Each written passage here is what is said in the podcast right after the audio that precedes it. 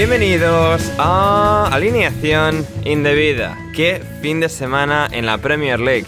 Por muchas razones, pero sobre todo por el regreso del hijo pródigo de ese hombre calvo y pelirrojo a la vez, Sean Dyche ha vuelto a nuestras vidas. Y por una tarde para arruinar la del Arsenal, porque al final quizás el Everton esté terminal, pero el éxtasis no se redujo a Goodison Park, porque el hijo bueno, el nuero de oro, quizás todavía no tenga una medalla, pero sí botas de oro. 200 goles en la Premier League, 267 goles con la camiseta del Tottenham para Harry Kane. Para el City, más frustración, más obsesión existencial, aunque para eso el Liverpool tiene para dar, tomar y repetir. Hablamos de todo eso, de qué buenos equipos son Brighton, Brentford y Fulham, del debut de Enzo Fernández con el Chelsea y mucho más hoy en alineación indebida.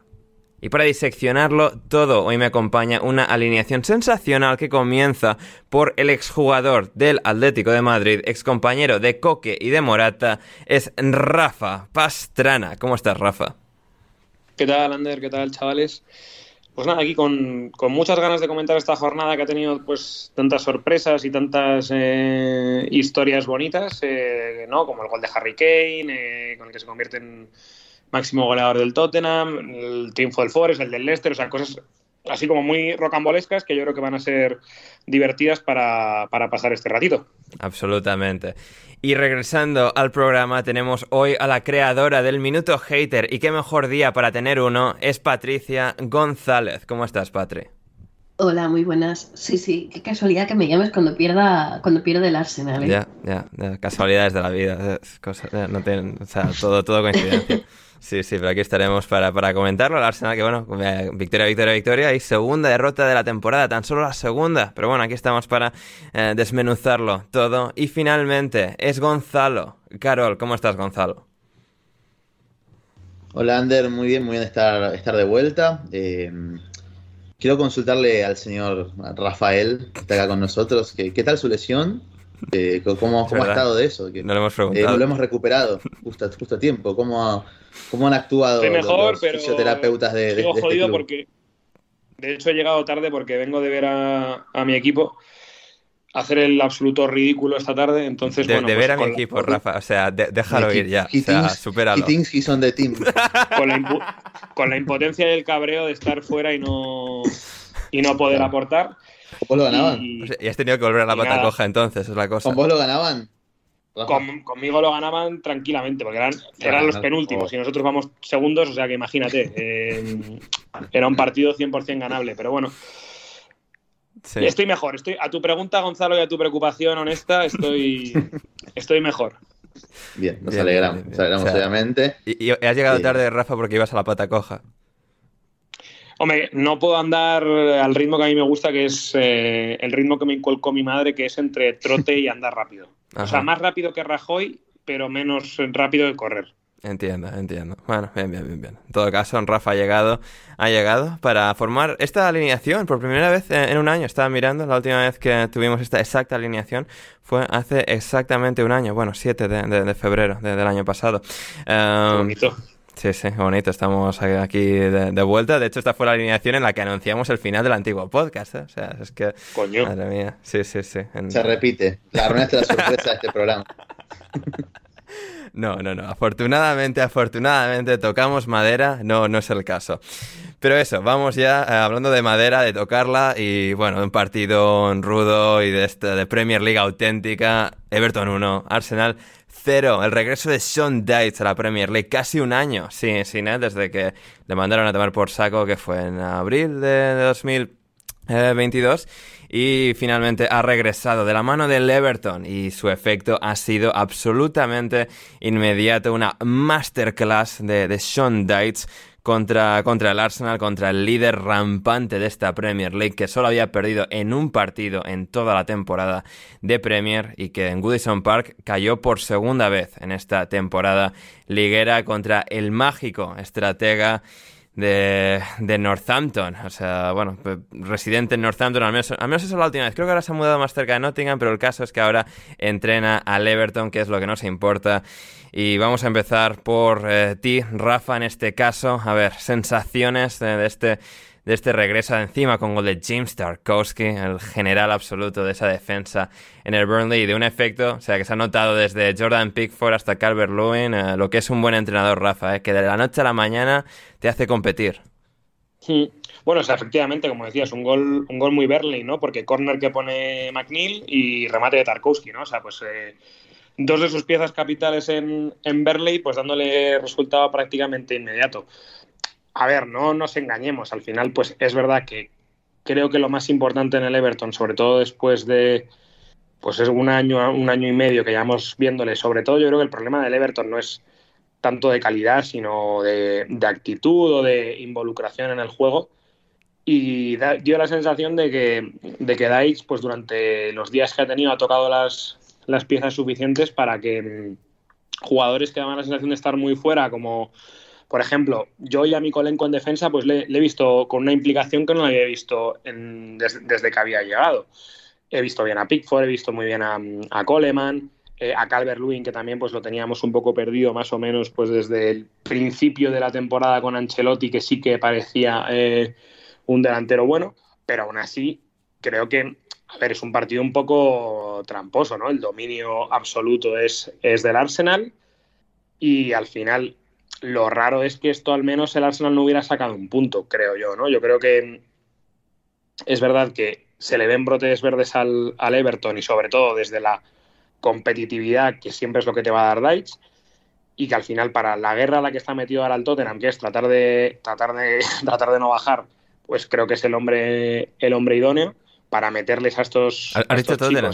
¿Ha sido un lapsus, o sea, freudiano? He dicho Tottenham, perdón. O sea, em, o sea que me refiero que lo que les da a Deitch al Everton es esa falta de competitividad que no, que no han tenido en los últimos años, o sea, en el último como año y medio, y meterles ese miedo en el cuerpo de, oye, chavales, que em, si vengo yo es porque, esto está, porque las cosas no están bien. Entonces tenéis que darles la vuelta y hay nombres más que de sobra para dársela. Y sobre todo, pues basándose en sus certezas, que son los jugadores que ya ha tenido él, y recuperando a aquellos que estaban a un mal nivel, pues como puede ser eh, Calvert Lewin o, o, Mikolenko, que yo creo que nunca ha demostrado estar a la altura de la inversión que hizo el, Everton en el invierno pasado, pues eh, a raíz de ahí puede crecer. Pero vamos, yo creo que el resultado es un poco anecdótico. ¿eh? O sea, lo más normal es que este partido, si, lo, si juega 100 veces exactamente igual, el Arsenal en prácticamente todas las ocasiones habría rascado al menos un punto.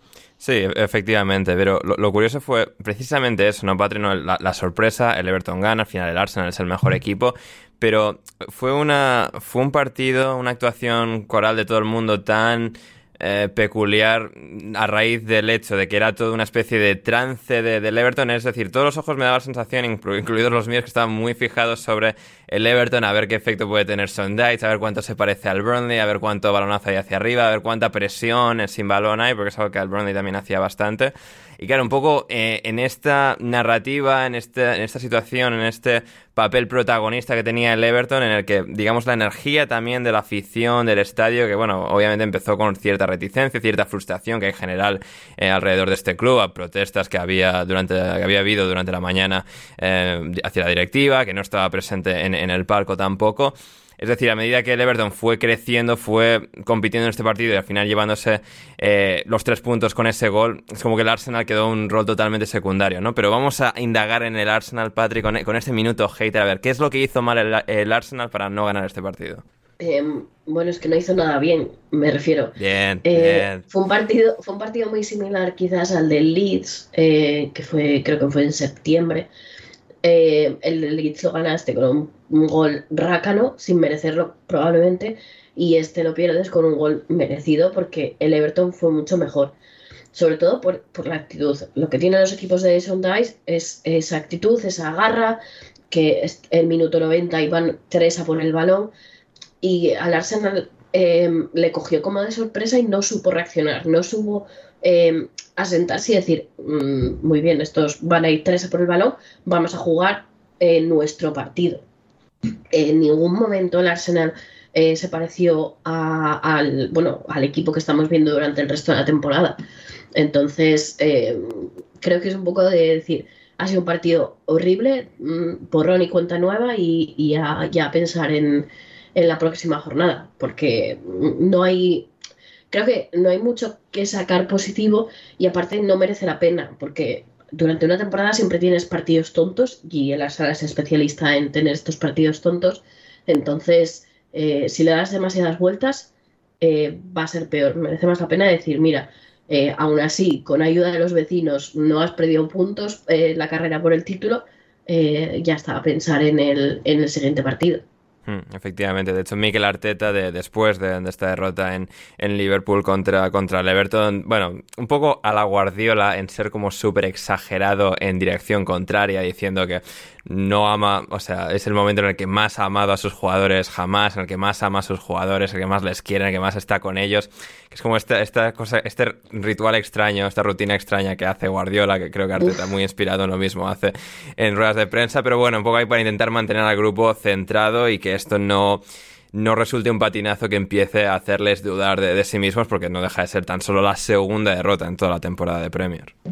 Totalmente. El discurso es un poco intensito para mi gusto. Ya, ya. Eh, y lo, en la prensa la gente está un poco desconcertada, en plan... Eh, mm, porque, o sea, no sé, oye, mm, él hace sus discursos particulares como eh, el día que dibujó aquel corazón con el cerebro y cómo se daba la manita, bueno, oye, es, tiene su forma de, entrenar, él apela mucho a ese factor, eh, factor anímico, factor sentimental. Mm, oye, de momento le está, le está funcionando, pero sí creo que se pasó un poco de intensito el, el sábado. Hmm. Una pena que no marcase ningún gol el Arsenal, Rafa, porque, claro, eh, Guardiola decía esto mucho, ¿no? Cuando el City le marcaba goles al Arsenal, Arteta no los celebraba. O sea, claro, si el Arsenal hubiese marcado al anterior equipo en el que Arteta jugó, ¿hubiese no celebrado los goles también? Hombre, a ver, al final el Arsenal hizo carrera, pero mm, ya cuando era mayor. sí, sí, pero por algún motivo, o sea, pero por algún motivo creo que o sea, el Arsenal caló más hondo en él que, este equipucho de 3 al cuarto. ¿eh? Bueno, supongo que igual tendría más que ver pues que se puede aprender más cosas de Arsene Wenger o de, esa involucración con, el Arsenal que pues de todos los años que estuvo con el bueno de, David Moyes, ¿no? También puede ser. Pero, hombre, yo creo que hoy tal y como está el Arsenal y lo que habría significado ganar, yo creo que sí que habría. Sí, sí, sí, no, obviamente lo, o sea, ese, ese tono jocoso tendría cojones que, o sea, el Arsenal está ¿no? Exacto, exactamente. Em, Gonzalo, a ver, tu opinión del partido, em, cosas que no hayan eh, destacado ahí, Patrio, Rafa, que, te eh, parezcan trascendentales. Yo no voy a coincidir con lo que dijo Rafa. Para mí que el Arsenal ya por este partido tiene todo el sentido del mundo.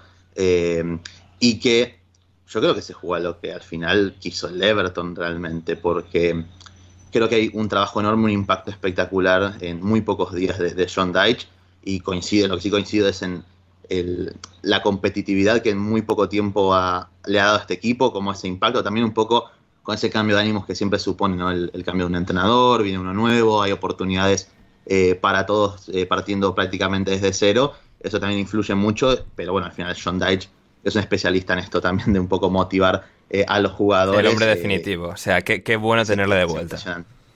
Sin duda alguna, eh, incluso después de que quizás se hayan, podido, o se hayan empezado a leer quizás alguna que otra cosa rara sobre John Dyche una vez que se fue al Burnley y el Burnley empezó a ir mejor. Pero la realidad es que. Sí, bueno, mejor en segundo, está, está, muy bien eso. También, aparte, la realidad es que John Dyche sobrevivió con un Burnley con muchísimos menos recursos que este Everton durante muchos años. Y a mí lo que es increíble, se puede decir que el, que el partido lo ganó el Burnley, no lo ganó el Everton, porque es asistencia de McNeil, gol de Tarkovsky con John Dyche eh, de, de, entrenador. Michael Keane estaba en el banquillo, o sea, porque titular no fue, pero sí, eso es lo único que nos podría haber entrado por, por, por los jajas, básicamente. pero hablando un poco, un poco más por el lado del, del Everton y porque creo que eh, han hecho méritos más que suficientes para llevarse el partido eh, han disminuido al, Arsenal a mínimos, han obligado mucho a, tener que buscar rutas alternativas a las que acostumbran con Saka, con, con, con Odegaard, han anulado a Odegaard durante gran parte del, primer tiempo. Eh, un muy buen trabajo tanto de Iwobi como de McNeil en el desgaste cuando tenían que defender el lado débil de la jugada, cerrando su posición y evitando ahí las recepciones entre líneas, ya sea de Odegaard, de, de eh, de también de que Enketia no entrase en juego demasiado. Y borraron incluso a Tomás del partido, tanto que, que Tomás fue uno de los primeros cambios eh, ingresó Jorginho que... Qué, raro que no lo haya dicho Rafa. Eh. Leí también, claro, sí. leí también... No me gusta eh, hacer leña al árbol caído. leí también quizás alguna que otra crítica por cómo ingresó Jorginho. A mí no me pareció que, lo hizo mal. Falló algún que otro pase, pero a diferencia de Thomas ofreció soluciones a esa presión que, el Everton hacía en esos primeros pases del Arsenal, dando continuidad, librando incluso a Sinchenko y gracias a eso el Arsenal empezó a encontrar a, Odegaard los pocos minutos que, coincidieron en el campo.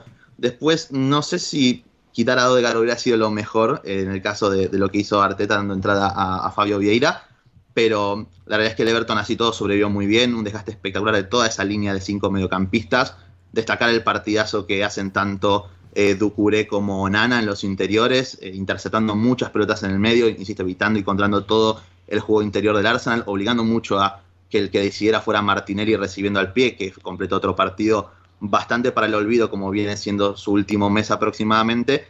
Y, al final Everton encontró muchas facilidades para, tras pérdida, empezar a encontrar eh, a, los, a los extremos, para empezar a jugar sobre Calvert-Lewin, que fue fundamental para mí también, para que el Everton encontrara la pelota un poco y pudiera oxigenarse con ella.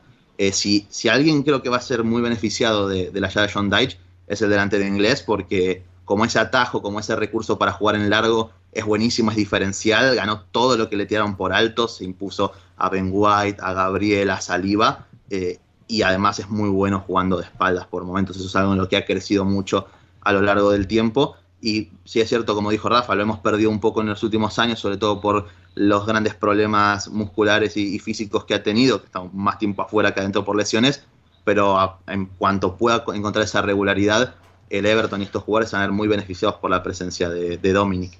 En cuanto al Arsenal, bueno, se han salvado al final por el pinchazo del, City, del cual hablaremos también, pero creo que también es un poco la, necesidad de, Arteta de, bueno, yo entiendo que quizás llegó Trozar, por ejemplo, y todos queremos empezar a verlo un poquito, unos, más unos minutos cada vez un poco más.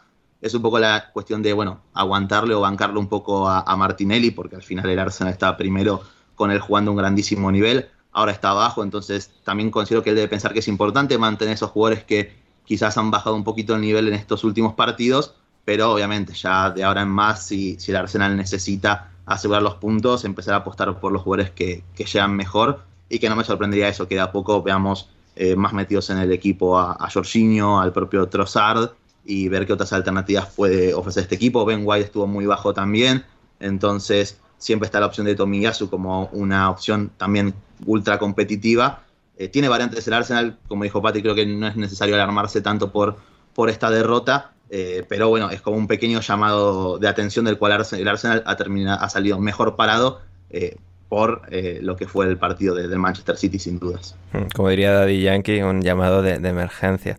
Um, el Everton, eso. Bueno, me acordé, me acordé que me, me tengo que ir, Ander. Te lo avisé, me había olvidado de un compromiso, así que espero que la pasen bien el resto del programa. Gonzalo, te, echaremos de menos. Um, Patri, eh, bueno, o sea que estás eh, convaleciente, estás en peor estado físico ahora por culpa de un catarro que la carrera de, Frank Lampard. Em, pero bueno, o sea, así, análisis del Arsenal, más allá de esta derrota tras el mercado invernal, las incorporaciones de Kiwi, Trossard, Um, y Jorginho siguen siendo líderes, ha mantenido la ventaja con el City una semana más gracias a la eh, derrota del City con el Tottenham que ahora comentaremos. Em, ¿Sensaciones de cara a esta segunda mitad de temporada? Bueno, hay mucha gente que ya está dando casi la liga por ganada y después de muchos años viendo el Arsenal, mm, creo que mm, llegará, sí, sí, llegará la última jornada y yo seguiré diciendo, no, no, no, todavía no, no. Además es como, no quiero hablar del tema, es como, no, por si acaso pero es verdad que se ha fichado bien, pese a que el último día de mercado había bastante gente pidiendo la cabeza de Edu. Esto, o sea, en invierno tienes que traer jugadores que te vayan a rendir ya, porque no tienes tiempo material para que se adapten y para que, bueno, eh, mm, un tiempo para que empiecen a rendir. Traes a Trosa, y a Jorginho, jugadores que ya están jugando en la liga, por tanto, adaptación lo justo. No sé qué, qué más quiere la gente, o sea, creo que...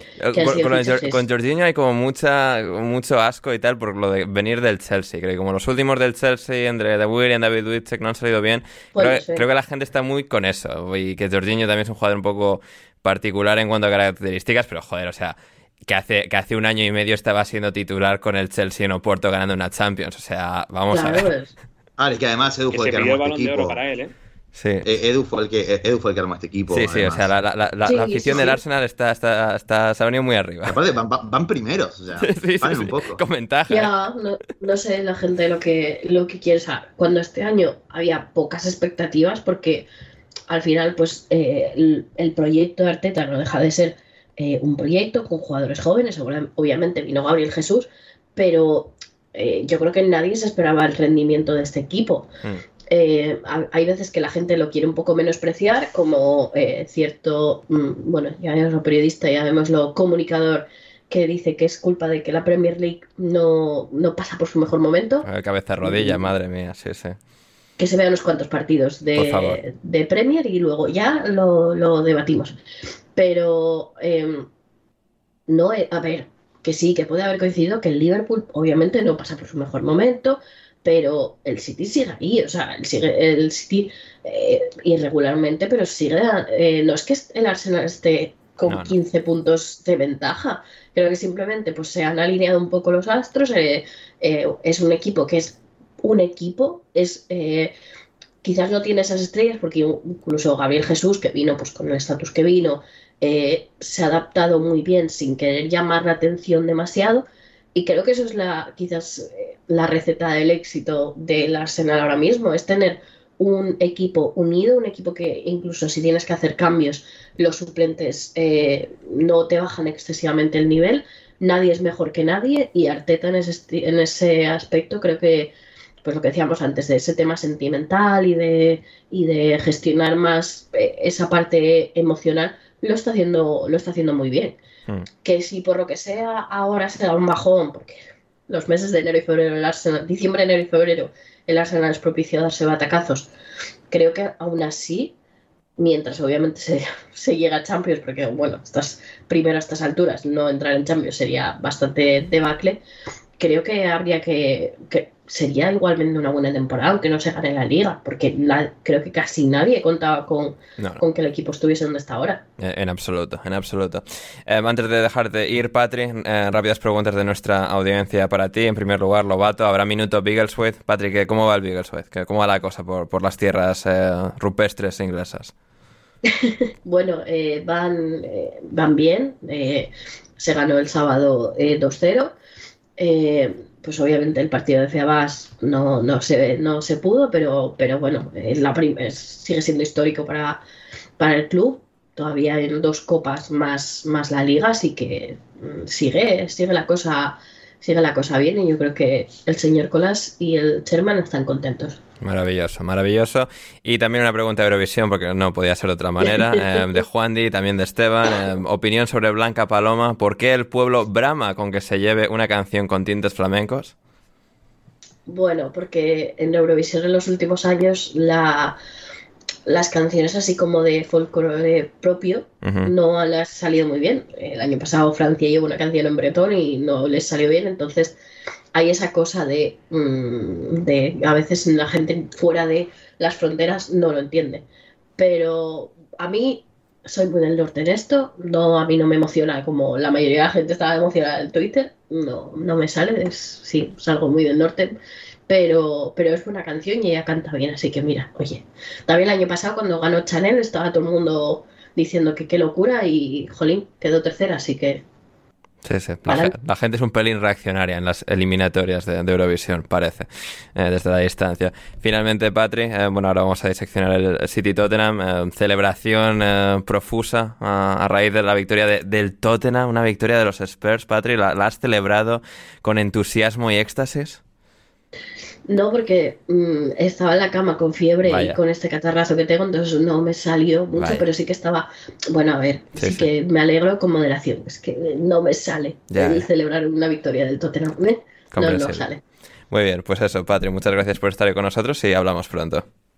Muchas gracias a vosotros y un saludo a, los espectadores. Fantástico, fantástico. Ahí va Patricia González, un placer tenerle de vuelta eh, hoy con nosotros. Y continuamos aquí con, estos dos fieras, estos dos miuras, eh, Rafael Pastrana, Parera y, y Gonzalo Carol. a ver, Tottenham 1, Manchester City 0. Eh, el estadio maldito de, Josep Guardiola y Sala. Eh, Duncan Alexander decía, imaginaos que el Tottenham ha gastado mil millones de libras en construir un estadio que le ayuda al Arsenal a ganar títulos de liga, porque Guardiola cinco partidos en este estadio, cinco partidos que no ha ganado. Es eh, tremendo, es tremendo. Y es, es algo bastante, bastante loco. Porque bueno, este, porque al final City sigue siendo un equipazo, sigue teniendo jugadorazos, eh, Gonzalo. Pero otro día más en el que se atascan y el Tottenham aquí pues, subió un poco eh, el volumen de la presión, estuvo más eh, a la persecución del City, no les dejó respirar y al final fue una actuación en la que el City quedó con muy pocas ocasiones claras, ¿no? Esa máquina constante de producir eh, actividad ofensiva no, no pudo hacerlo. Entre Rico Lewis, también ves la posición media de Haaland en, los mapas de Sofascore, por ejemplo. Y claro, es que está en una posición casi de interior izquierdo, o sea, muy, muy alejado de las posiciones de ataque. Y es que el City, de alguna forma, eh, pasó, pasó, pasó el balón hasta que se perdió un poco a, a sí mismo. Y victoria del Tottenham con Harry Kane, que ahora comentaremos. Pero, ¿cómo es que ha sucedido esto, Gonzalo? Explícanoslo. Bueno, eh, yo creo que, insisto, nadie puede dudar que Guardiola es, el mejor de todos, eh, eso ya se lo damos por sentado. No quiere decir que. Venga, pero, ahora, vamos con los cuchillos, Gonzalo. Venga, vamos. Pero ahora vamos, a matarlo. Claro, no, tiene, no, no, quiere decir que esté exento de cualquier crítica que, le podamos hacer realmente. Em, yo creo que la gestión de Pep a lo largo de toda en lo que vamos de temporada viene dejando bastante que desear y que también le ha bajado un poco la vara a su equipo da la sensación de que están mucho en una especie de prueba y error, ya más pensando en cómo armar el equipo de cara a la Champions, tirando a la basura un poco eh, la Premier, incluso cuando tenía esta oportunidad de oro para, para, poder prenderse en la pelea, porque todavía quedan los dos duelos directos contra, contra el Arsenal y ya te ponía... Y de haber, ganado eh, hoy habrían sido dos puntos de diferencia. Tres, no eran tres más eh, tres. No, no, se quedan a cinco, de haber ganado se, se han quedado a dos con un partido menos el Arsenal. Ah, está claro. Bueno, se habían quedado a 5, hipotética virtualmente a 5 si el Arsenal gana ese partido que debe. Pero, pero bueno, lo que voy es eso, que, que realmente eh, da, la sensación eso de que Pepe está buscando hacer prueba de error en vez de poder empezar a recuperar un poco a los jugadores que los llevaron a, a ser un equipo tan dominante. Uno ve, después de toda la inversión que ha hecho este equipo en, en lo que son defensores a lo largo de todos los años, que no me parece que está mal. Si tenés la necesidad de incorporar defensores y tenés que mejorar esa zona, obviamente pagás y lo haces. Y, menos, y menos Benjamin Mendy, que come aparte. Eh, todos, han, todos han rendido en un momento u otro. Sí que han tenido picos y valles, pero todos han sido, entre comillas, buenos fichajes. Y es un poco lo que decíamos la, última vez, que uno veía el banco, hoy jugó Walker, pero siguen Rubén Díaz y, y Laporte en, el banco, no estaba Stone disponible, entonces el, el City se presentó con una línea defensiva compuesta por Walker, por Akanji, que a mí, más allá de las buenas sensaciones que pudo dar al principio de, temporada y lo que, y lo que eh, eh, y, es un prodigio de las matemáticas, ¿eh? cualquier número que lo digas, él te lo resuelve. Sí, yo creo que eso que por eso también eh, eso explica mucho porque en medio del partido no, no se entera de nada.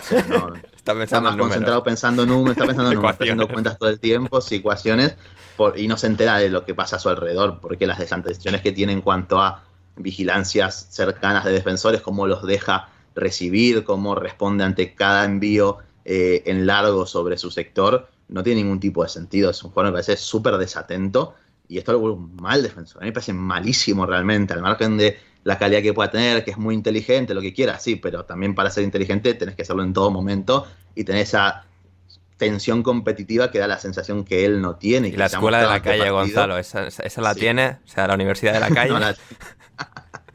para nada. Y, también por el hecho de cómo Pep en sí termina, creo que bajándole la vara un poco al equipo. Se fue Cancelo por los problemas que sea que haya podido tener entre ambos. Cancelo se molestó por haber perdido el lugar y al final tiene razón en parte. Está jugando Rico Luis, que es muy joven, que es muy bueno, tiene eh, esas condiciones también para poder hacer carrera como mediocampista. Sí, de, hecho quería sacar el tema de, Rico Lewis, eh, porque además, o sea, Gonzalo, tú sé que no, no tienes toda la fe del mundo en la, en la ricomanía. Rafa, ¿tú, ¿tú eres ricomaníaco? A ver, a mí no me disgusta, pero es verdad que creo que esta manía que tiene Guardiola de llegar, coger a un canterano que ve de lateral y hacerle eh, medio centro, pues como pudo haber hecho con Kimmich o tal, pues me parece que es más bien un empeño de él. Pero yo, vamos, yo creo que el chaval tiene condiciones, pero es verdad que estoy de acuerdo con Gonzalo, con que yo si fuera yo a Concelo, pues me habría rebotado, ¿no? O sea que no creo que haya hecho nada como para quitarle el puesto a un jugador que siempre era, que siempre aportaba. Hmm.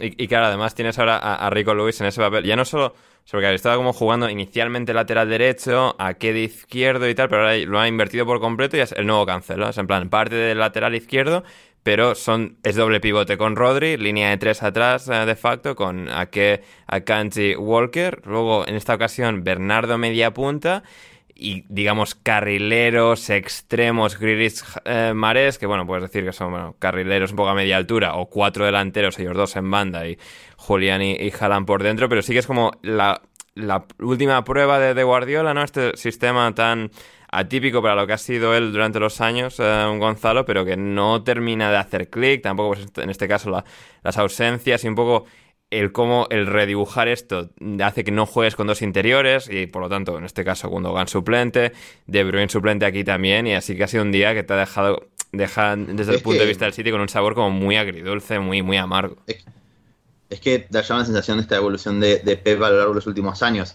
Eh, yo he leído los libros de Ger Pep y de la metamorfosis en los cuales Pep explica que por ejemplo, tras la derrota dirigiendo eh, al Bayern contra el, Real Madrid en Champions, que pierden 4 a 1, eh, explica cómo eh, ese día vació el medio campo a pedido de los jugadores, de, los jugadores del Bayern propios, que querían jugar a su manera en vez de a la de Pep, y el, y el resultado termina siendo fatal para el equipo y un poco dice que aprendió de eso y que se traicionó a sí mismo y que no lo iba a volver a hacer, no iba a No, se va, no se va a volver a escuchar a los jugadores en este equipo. claro, pero para bien, digamos, en el sentido de no voy a vaciar el mediocampo, no voy a permitir que eso ocurra y, perder el control del partido. Bueno, estamos viendo un City que es incapaz de controlar realmente, porque sí, es cierto, el, el City en años anteriores ha utilizado cinco delanteros, pero sin perder el mediocampo, jugando con eh, tres mediocampistas controlando la, todo lo que sea segunda jugadas y, recuperación tras pérdida. Y eso se ha perdido. Y el City ha sido un equipo bastante largo que ha tenido que obligar, como bien marcaste en el mapa de calor de Haaland, ha tenido que obligar al propio noruego a tener que acercarse a jugar en posiciones más de interior que cercano al área donde él es letal ahí. Eh, ha encontrado muy poco a Julián, salvo cuando entró De Bruyne. Ha, ha encontrado muy poco la facilidad para romper esa, esa línea de mediocampistas del Tottenham. Le ha facilitado muchísimo el trabajo a Hoybier y a Bentancur, que, esto no les quita mérito, han estado espectacularmente bien los dos, teniendo una incidencia directa en el, en el gol de, la victoria. Pero es un poco esto de cómo ha desnaturalizado un poco este equipo, ha decidido prescindir de los dos jugadores más productivos a nivel posicional y en cuanto a ejecución, como lo son Gundogan y De Bruyne, y, esto ha mermado al equipo porque tampoco encontró con facilidad a Grealish y a Mares en ventaja. Ambos pasaron prácticamente desaparecidos. Grealish, un poco. Le voy a dar, le voy a dar la derecha a Grealish porque oh. creo que fue el que más lo intentó, el que más se acercó, el que más participó, e incluso el que más generó. El tema es que hoy Emerson estuvo realmente bien a nivel defensivo, algo muy raro sobre él efecto porro, se podría decir, interprétenlo como quieran. Eh, pero entre, entre, el señor porro y, el señor gelatina es, muy extraño este equipo. ¿eh? Sí, sin duda alguna. Pero bueno, insisto en que se encontró con Emerson muy bien a nivel defensivo. El Cuti Romero también estuvo espectacular en las ayudas hasta su expulsión. Pero a lo que es que el City se ha visto un poco desnaturalizado. Recién cuando ingresó De Bruyne y empezó a conectar entre líneas, eh, encontró a Julián eh, también al espacio un par de veces, tuvo un par de combinaciones con el argentino que pudieron generar una que otra jugada de peligro, pero muy poco y nada del City. Hmm. Y un Tottenham que empezó a crecer en cuanto a, eh, a confianza, empezó a, de a poco empezó a ni siquiera recurrir al, envío en largo, simplemente a mover un poco la pelota con los laterales, generando desajustes con eh, Emerson, por ejemplo, cerrando su posición para liberar a Kulusevski, encontrar a Harry Kane, que hizo lo que quiso con Akanji, como uno puede esperar durante todo el partido, y de esa manera el Tottenham, salvo por la expulsión del Cuti Romero, que creo que es totalmente evitable en los últimos minutos, es que no termina sufriendo realmente. No, no, no, y es, lo... es, lo... más meritorio, porque... Es y de hecho, sí. o sea, tiene jugadas el, el Tottenham incluso para... Sí, sí, sí, sí, en la segunda parte, a, al contragolpe, sí, es, es lo, lo extraño, lo más llamativo de este partido, Rafa, que no no es solo la típica actuación en la que X equipo contra el City resiste estoicamente tras conseguir un gol tempranero, es que como el City nunca termina de, arrancar el motor, el Tottenham aquí, y también con la ausencia de Conte, no sé hasta qué punto pudo, pudo influir, eh, tener otra voz en la, en la banda, como en este caso era Christian eh, Stellini, el asistente de Conte, pero es como una, un día perfecto para el Tottenham y para coronar a su máxima estrella con eh, Harry Kane marcando 200 goles de Premier League y 267 goles en toda su carrera con el Tottenham Hotspur.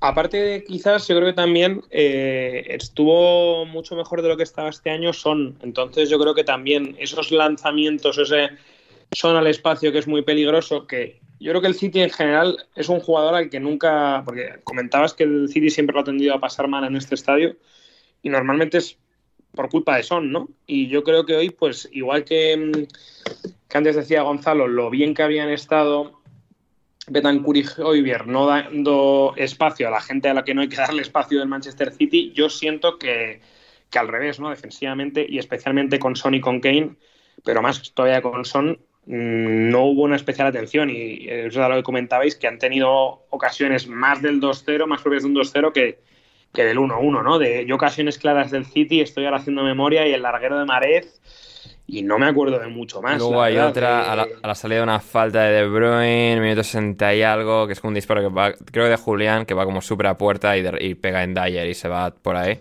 Sí, igual se va afuera. Sí, más, pero sí es la, es la única sí. más complicada que rebote y casi entra. Sí, sí, sí, sí. Vamos, pero por lo demás, las otras dos ocasiones más claras son dos, son dos contras del, del Tottenham. O sea que yo creo que lo que habéis dicho, o sea, muy, muy contenido el, en todo momento en ataque el City por parte del, del Tottenham y además eh, reforzado porque siempre la sensación de peligro del Tottenham estaba ahí. O sea que yo creo que para todos los palos que le hemos dado al, al Tottenham últimamente, que yo creo con cierto merecimiento porque estaba siendo un equipo sí, bastante, bastante mediocre, hoy sí que ha demostrado que, que si se pone un poquito las pilas, igual le puede pelear, le puede pelear la Champions y... a Newcastle.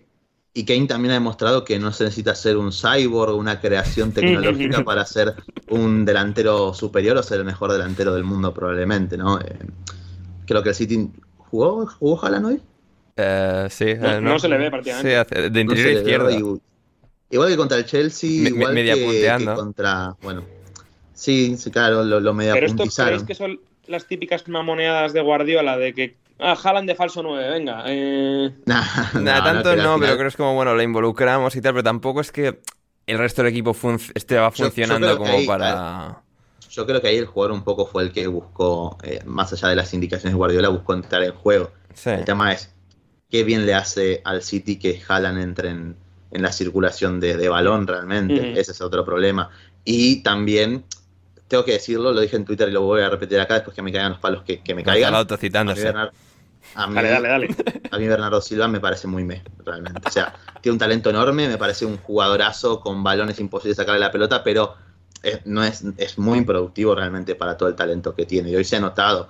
Hoy en el un poco más el equipo le pedía ese rol de De, de Bruyne, de conectar esa mitad de la cancha y, encontrar a Haaland y a, y Julián. Y prácticamente ha pasado muy desapercibido. Y, y es alguien que si hay que cambiar el plan inicial y ofrecer algún tipo de solución al margen de la pizarra o de lo que pida Guardiola al equipo, es incapaz de hacerlo. Y esto no sé hasta qué punto lo convierte en un jugador top. Me parece muy bueno, pero yo creo que el City, sin él y con Gundogan eh, y en su lugar, y más de Bruyne obviamente en cancha, funciona mucho mejor y, y es más funcional a lo que a lo que Guardiola por lo general pide a su equipo. Mm, Maravilloso, Yo maravilloso. lo que creo es que él no funciona o no es tan productivo, estoy de acuerdo con Gonzalo, ahí.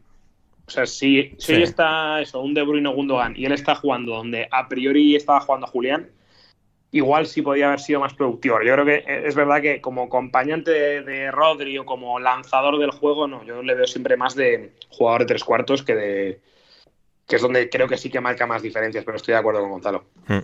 Exactamente, y Cristian Romero, antes de Gonzalo lo mencionaba, tarjeta roja, Duncan Alexander señalaba, bueno, dato, eh, aunque Cristian Romero ahora ya está en igualdad de tarjetas rojas, con una tarjeta roja en su carrera en Premier League, igual e igual a grandes estrellas de, de la historia del balompié inglés, como Marco Materazzi o Juan Mata. Um, también Casemiro, luego, luego, llegaremos a Casemiro también, que has visto la primera roja directa de, de, su carrera.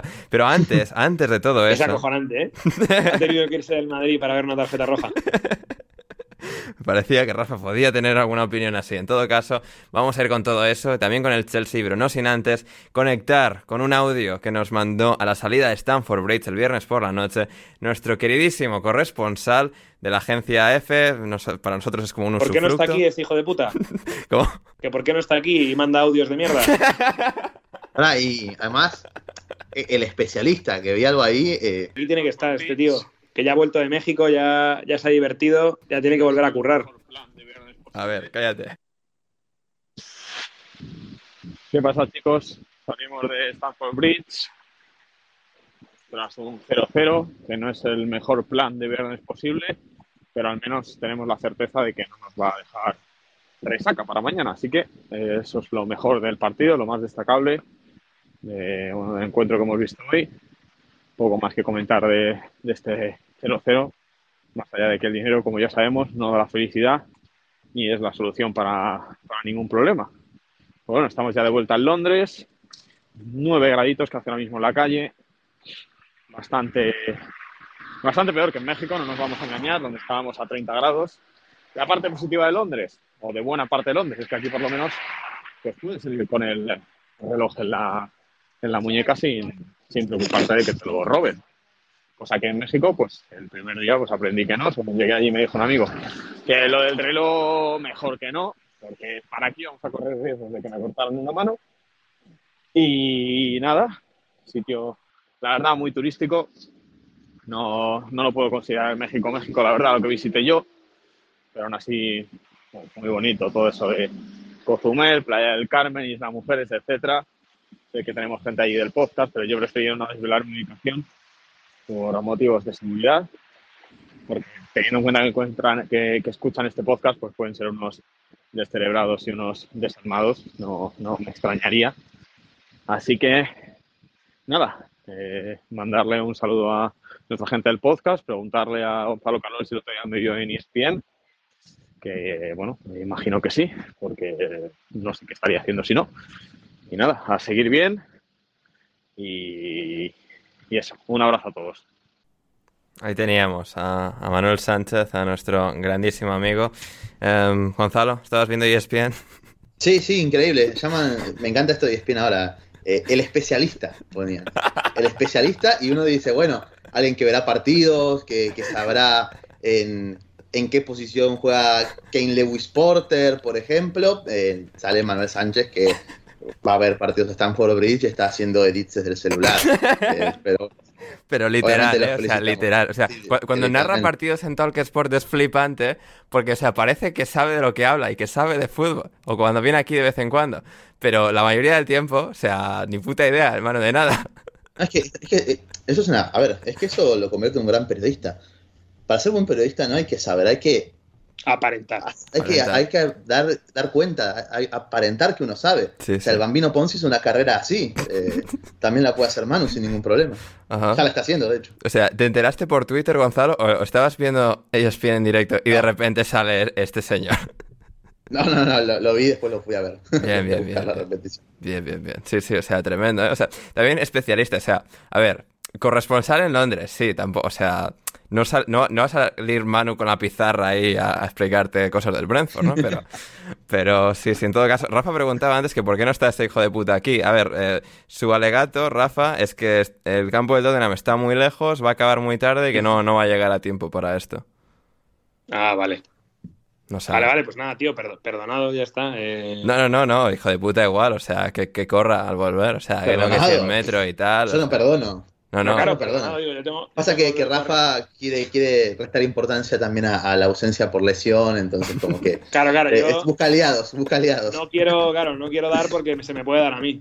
Efectivamente. Eh, bueno, y aquí porque le podemos dar un poquito. eh, el Chelsea empate a cero con el Fulham, que bueno, esto en plan, Manu, dame- mándame un audio del partido y manda un audio contándome su- sus vacaciones es en que- México. O sea, Encima de eso, es que el audio ha sido lamentable. O sea, un 0-0, nada, ya está, bueno, hasta luego. sí, sí, el especialista Manuel Sánchez. Em, Sí, sí. A ver, eh, Rafa, vamos a empezar por ti para que digas algo de Enzo y que Gonzalo se enfade y así tengamos No, aquí. tío, es que, o sea- ¿cómo sabía que me ibas a atender esta trampa? A ver, empate a cero. Es que eh, hoy he visto, Sí. he visto un tuit que me ha hecho que me ha dado la tentación de reenviárselo a, a Gonzalo porque había un recopilatorio como de los dos minutos de los- las mejores jugadas de Enzo, ¿no? Sí. Y, y he visto un tío que, re- que no sé si era usuario arroba, que ponía esto lo hace Mauro Arambarri todos los días en el, Creo que no era usuario arroba, pero lo hubiese pegado Alfonso- a usuario. Sí. en el Coliseum Alfonso Pérez y no cuesta 126 millones. No, pero no, huyendo de esos eh, Huyendo de esas meme. cosas que esperáis de mí, Sí. Yo hoy creo que eh, tenemos que volver a poner en valor el, el trabajo del Fulham. Yo creo gusta, que hemos- porque durante muchos años siempre le hemos dado y hemos- ha habido muchas visitas con Marco Silva. Yo creo que el, que el trabajo es muy bueno. La línea defensiva hoy, los, los cuatro, hasta el frustrado Arnafer Robinson que quería fichar Guardiola, eh, han estado todos, todos muy bien. Yo creo que especialmente los, los centrales que Tim Rim tiene, que le saca una eh, debajo de la línea, no sé si era Havertz o a, mm, creo que era Havertz. Creo que era Havertz. Eh, Este, este- este resurgir de Team Rim no Ah, tiene no, ni- no, coño, a, a este, al, al que ha venido de Noruega, Ah, al- Fofana, sí. A Fofana. Pero, o sea, este, re- este resurgir de, de a- Team Rim no tiene ningún tipo de sentido. Ha jugado todos los Sí, minutos y ahora es en plan defensa imperial del Fulham. eh, Que con algunos errores de tanto También en cuando porque tiene 35 años y es Team Rim, pero joder. También es verdad que hay muchas veces que cuando un defensa así montonero le pones al lado uno bueno, Sí, sí, lo mejoras. Sí, y, el, sí. y el tema es que yo creo que Isa Diop durante muchos años, por estar en el West Ham, pues igual tampoco tenía una gran, un gran predicamento. Y joder, yo creo que es muy buen, yo creo que es muy buen central. Y el otro día cuando hablábamos de ello, yo dije que a mí me parecía que una de las grandes diferencias entre este Fulham y otros Fulham que hemos vivido recientemente es que puso el dinero o puso la intención de reforzarse donde la tenía que poner, que era especialmente pues en la portería con, con un portero de primer nivel como es Berleno, que hoy también ha estado yo creo que a un nivel muy bueno, y, y en la defensa, ¿no? El tema de, de Isa Diop es, ha estado muy bien. Y luego, pues, mmm, tampoco creo que porque lo hablemos mucho deje de ser verdad, pero el tema de Joao Paliña, pues también un- una jornada Qué más. hombre. Otra amarilla, eh, pero, nunca ve la, pero no ve la roja, eh, son siempre amarillas. Sí, O casi pero siempre. es verdad que también eso, pues como es, mm, tiene cara de ser buena persona, eh, eh, es agradable. El Iñaki Angulo de portugués, me, me lo compra Rafa, tiene un aire. O sea, ¿A quién? A Iñaki Angulo.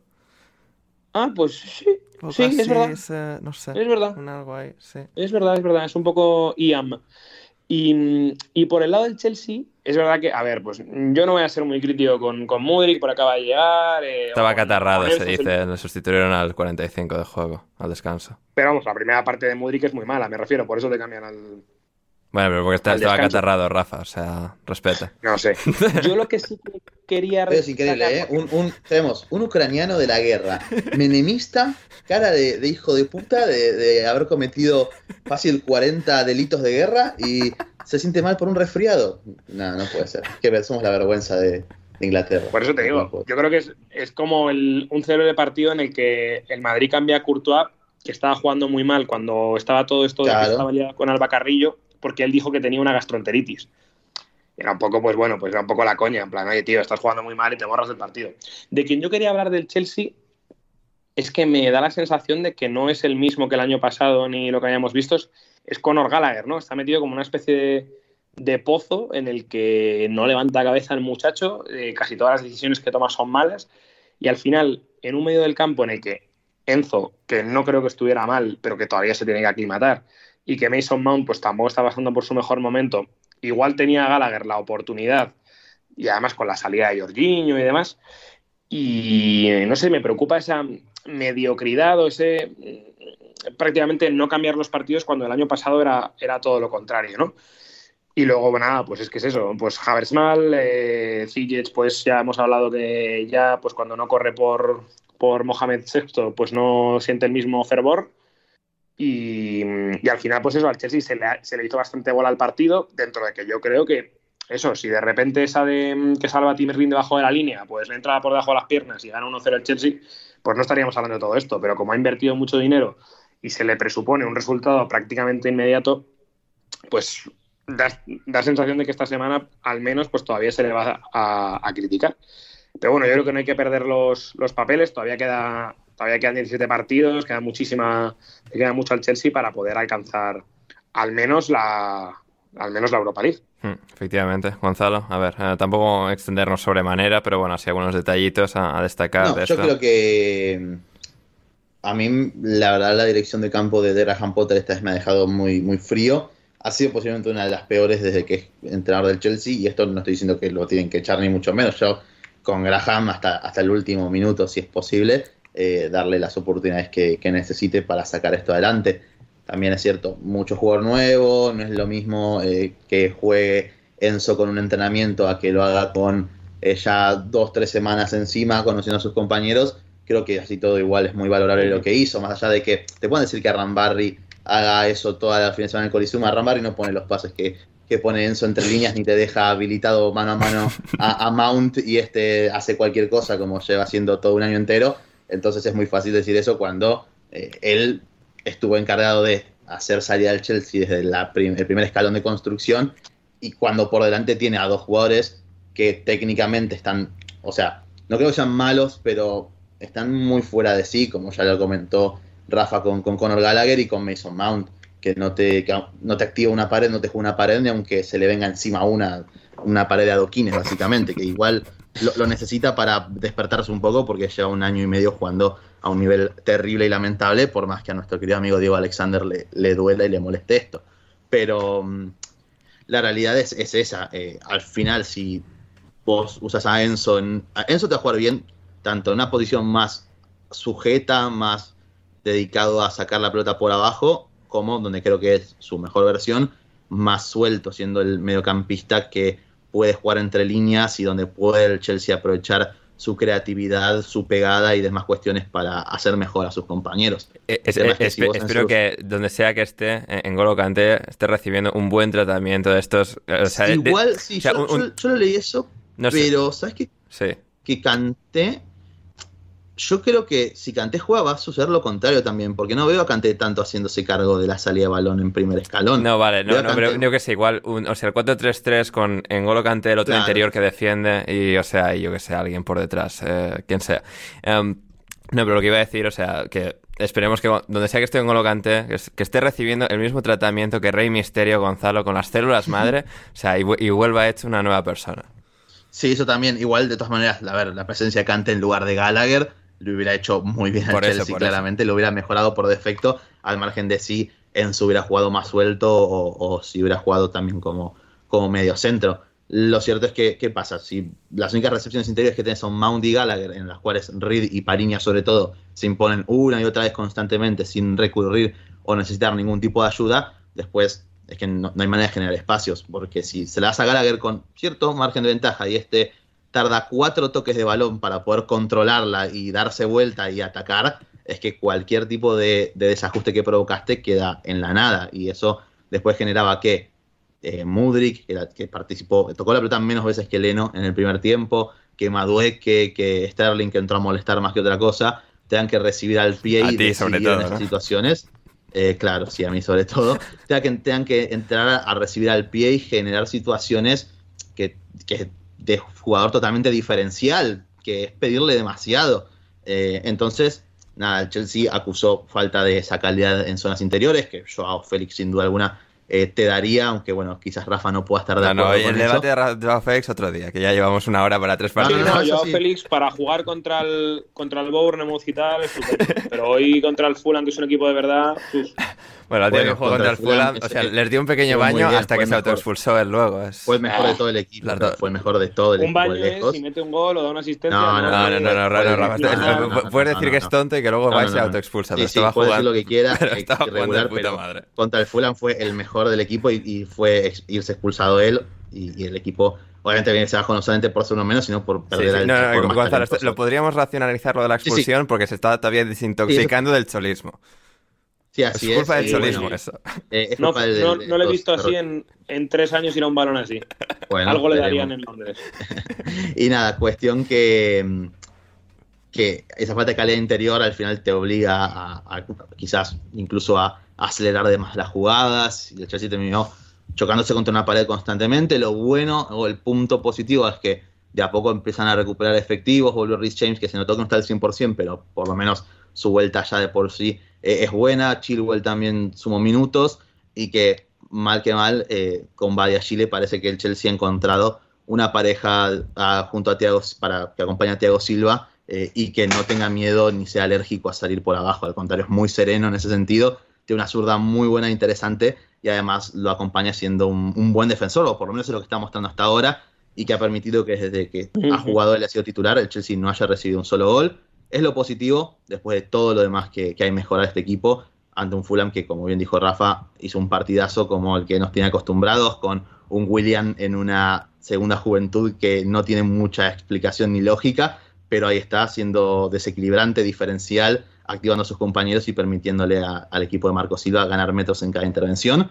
Y al final, Ha- eso, Hace mucho el- frío en, en casa de Cristian Colas eh, ahora mismo. eh. Sí. O sea, Sí, así es, sí, sí, aunque le duela, Sí, sí. eh, es que Marco Silva al final va a terminar siendo uno de los entrenadores de, de la temporada. Sí, absolutamente. Eh, bueno, hemos hecho una hora tres partidos. Ya veremos si comentamos algo igual. O sea, mandamos a tomar por saco los siete partidos que nos quedan. Y bueno, o sea, igual la gente de Liverpool nos lo aprecia, pero no. Porque Uy, hay vamos que a... hablar del Preston y tal todavía. Sí, queda sí, mucho. sí, sí, hay que ir a llegar hasta el préstamo. Igual no llegamos vivos a eso. Pero bueno, eh, los del Liverpool igual lo habrían apreciado que nos saltásemos su partido, pero no, va a ser nuestro siguiente partido a, a comentar. Wolverhampton 3, Liverpool 0. Eh, uf, aquí sí que hace frío, ¿eh? Eh, En Anfield sí que hace frío ahora mismo. Derrota 3-0 en Molina. Rafa, porque es que no es perder 3-0 con el Brighton, que vale, estás perdiendo 3-0 contra el mejor equipo de la liga. Has perdido 3-0 contra el Wolverhampton de Lopetegui. O sea, Que además, o sea, no, te ha dado un baño sí, sí, sí, sí, alguien sí, sí. que no conoce de duchas. Claro, eh, eh, es que me cago en la leche. Era mi chiste, joder.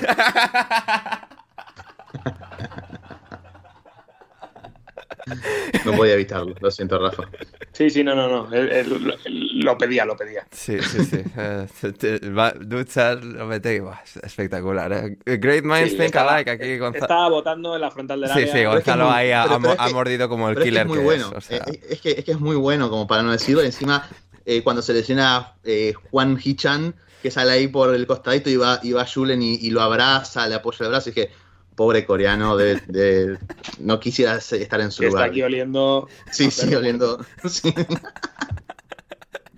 A ver, eh, Rafa, la ducha que no se da Lopetegui, pero sí le dio el Wolverhampton a Liverpool, ¿qué, qué- qué podemos, qué podemos extraer?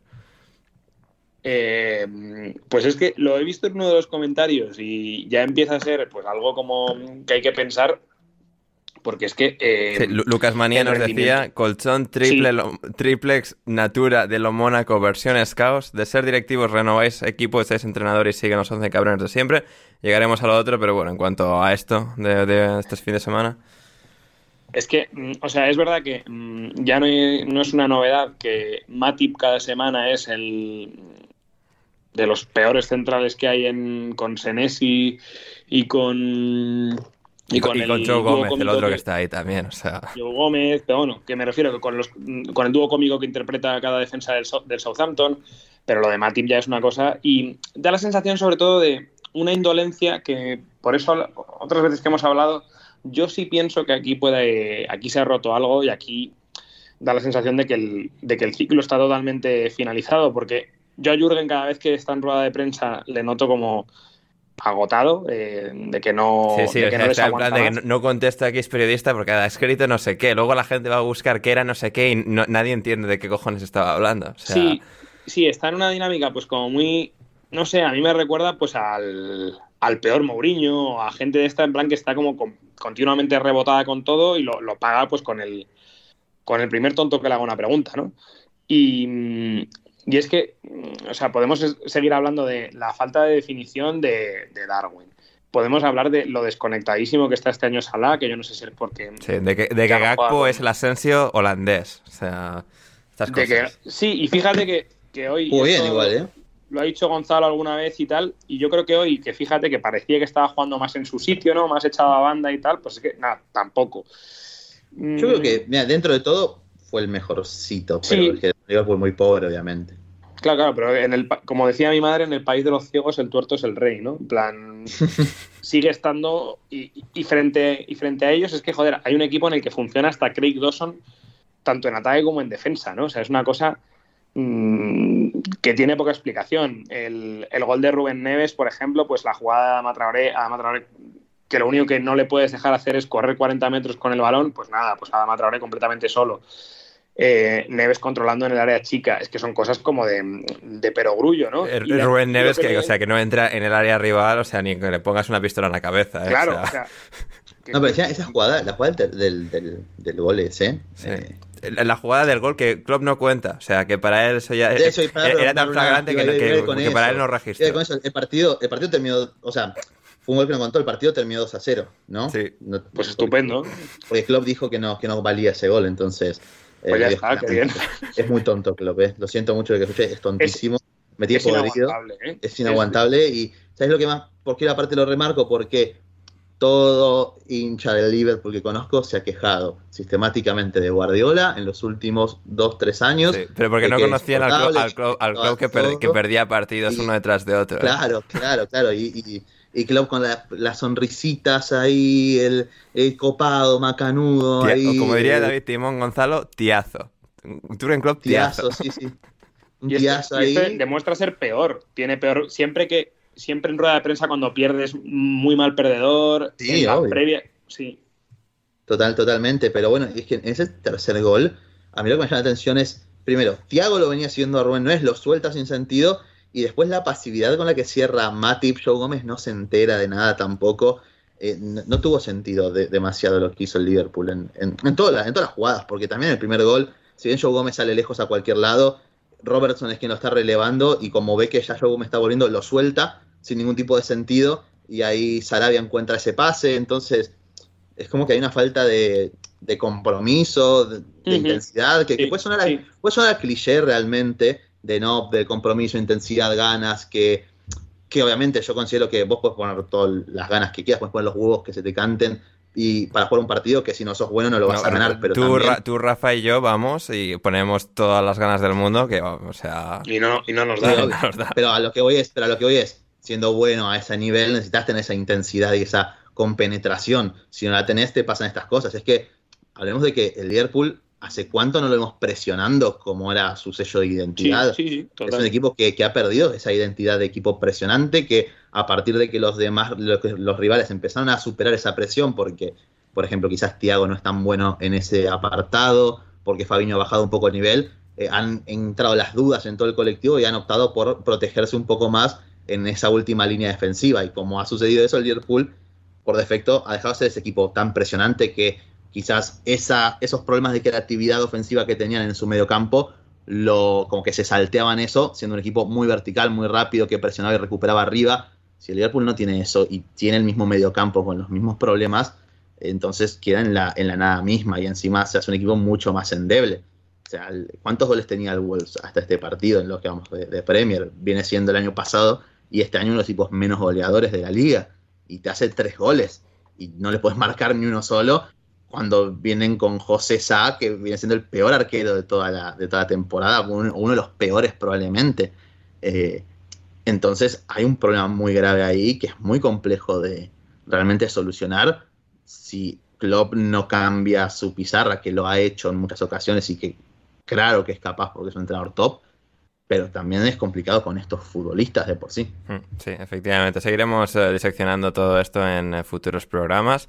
También el hecho de que, en realidad, o sea, a ver, alineación madridista a tope con la emoción de ganar la Champions, la, camaradería del año pasado.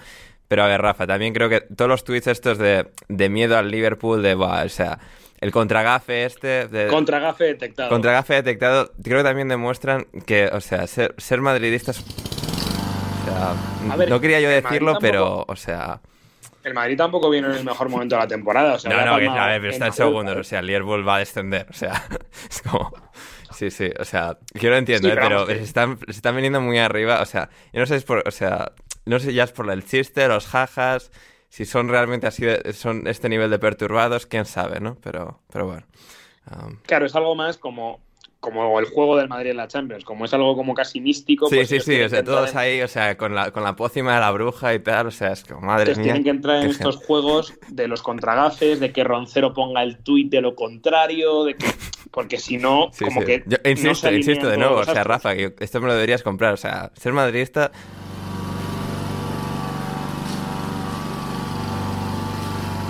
Sí, o sea, yo no quiero decir esto porque luego se me acusa de mi sesgo, pero pero ya lo decía ya lo decía Ignatius Farray también, ¿no? Pues que, es como una madridista, pero bueno. No quiero, no quiero entrar ahí porque luego me. Sí, sí, luego nos cae. Gente, os, queremos. Esto es por los hijis, los jajas y el hecho de que esto fuese alineación madridista a unos niveles el año pasado que, vamos, que, o sea, eran ya sea, de juzgado de guardia. Um, en todo caso, eh, pues eso, eh, comentaremos lo del Madrid y el Liverpool que llega ya enseguida. Y el United que jugará contra el Barça también y en este caso ganó 2-1 al Crystal Palace.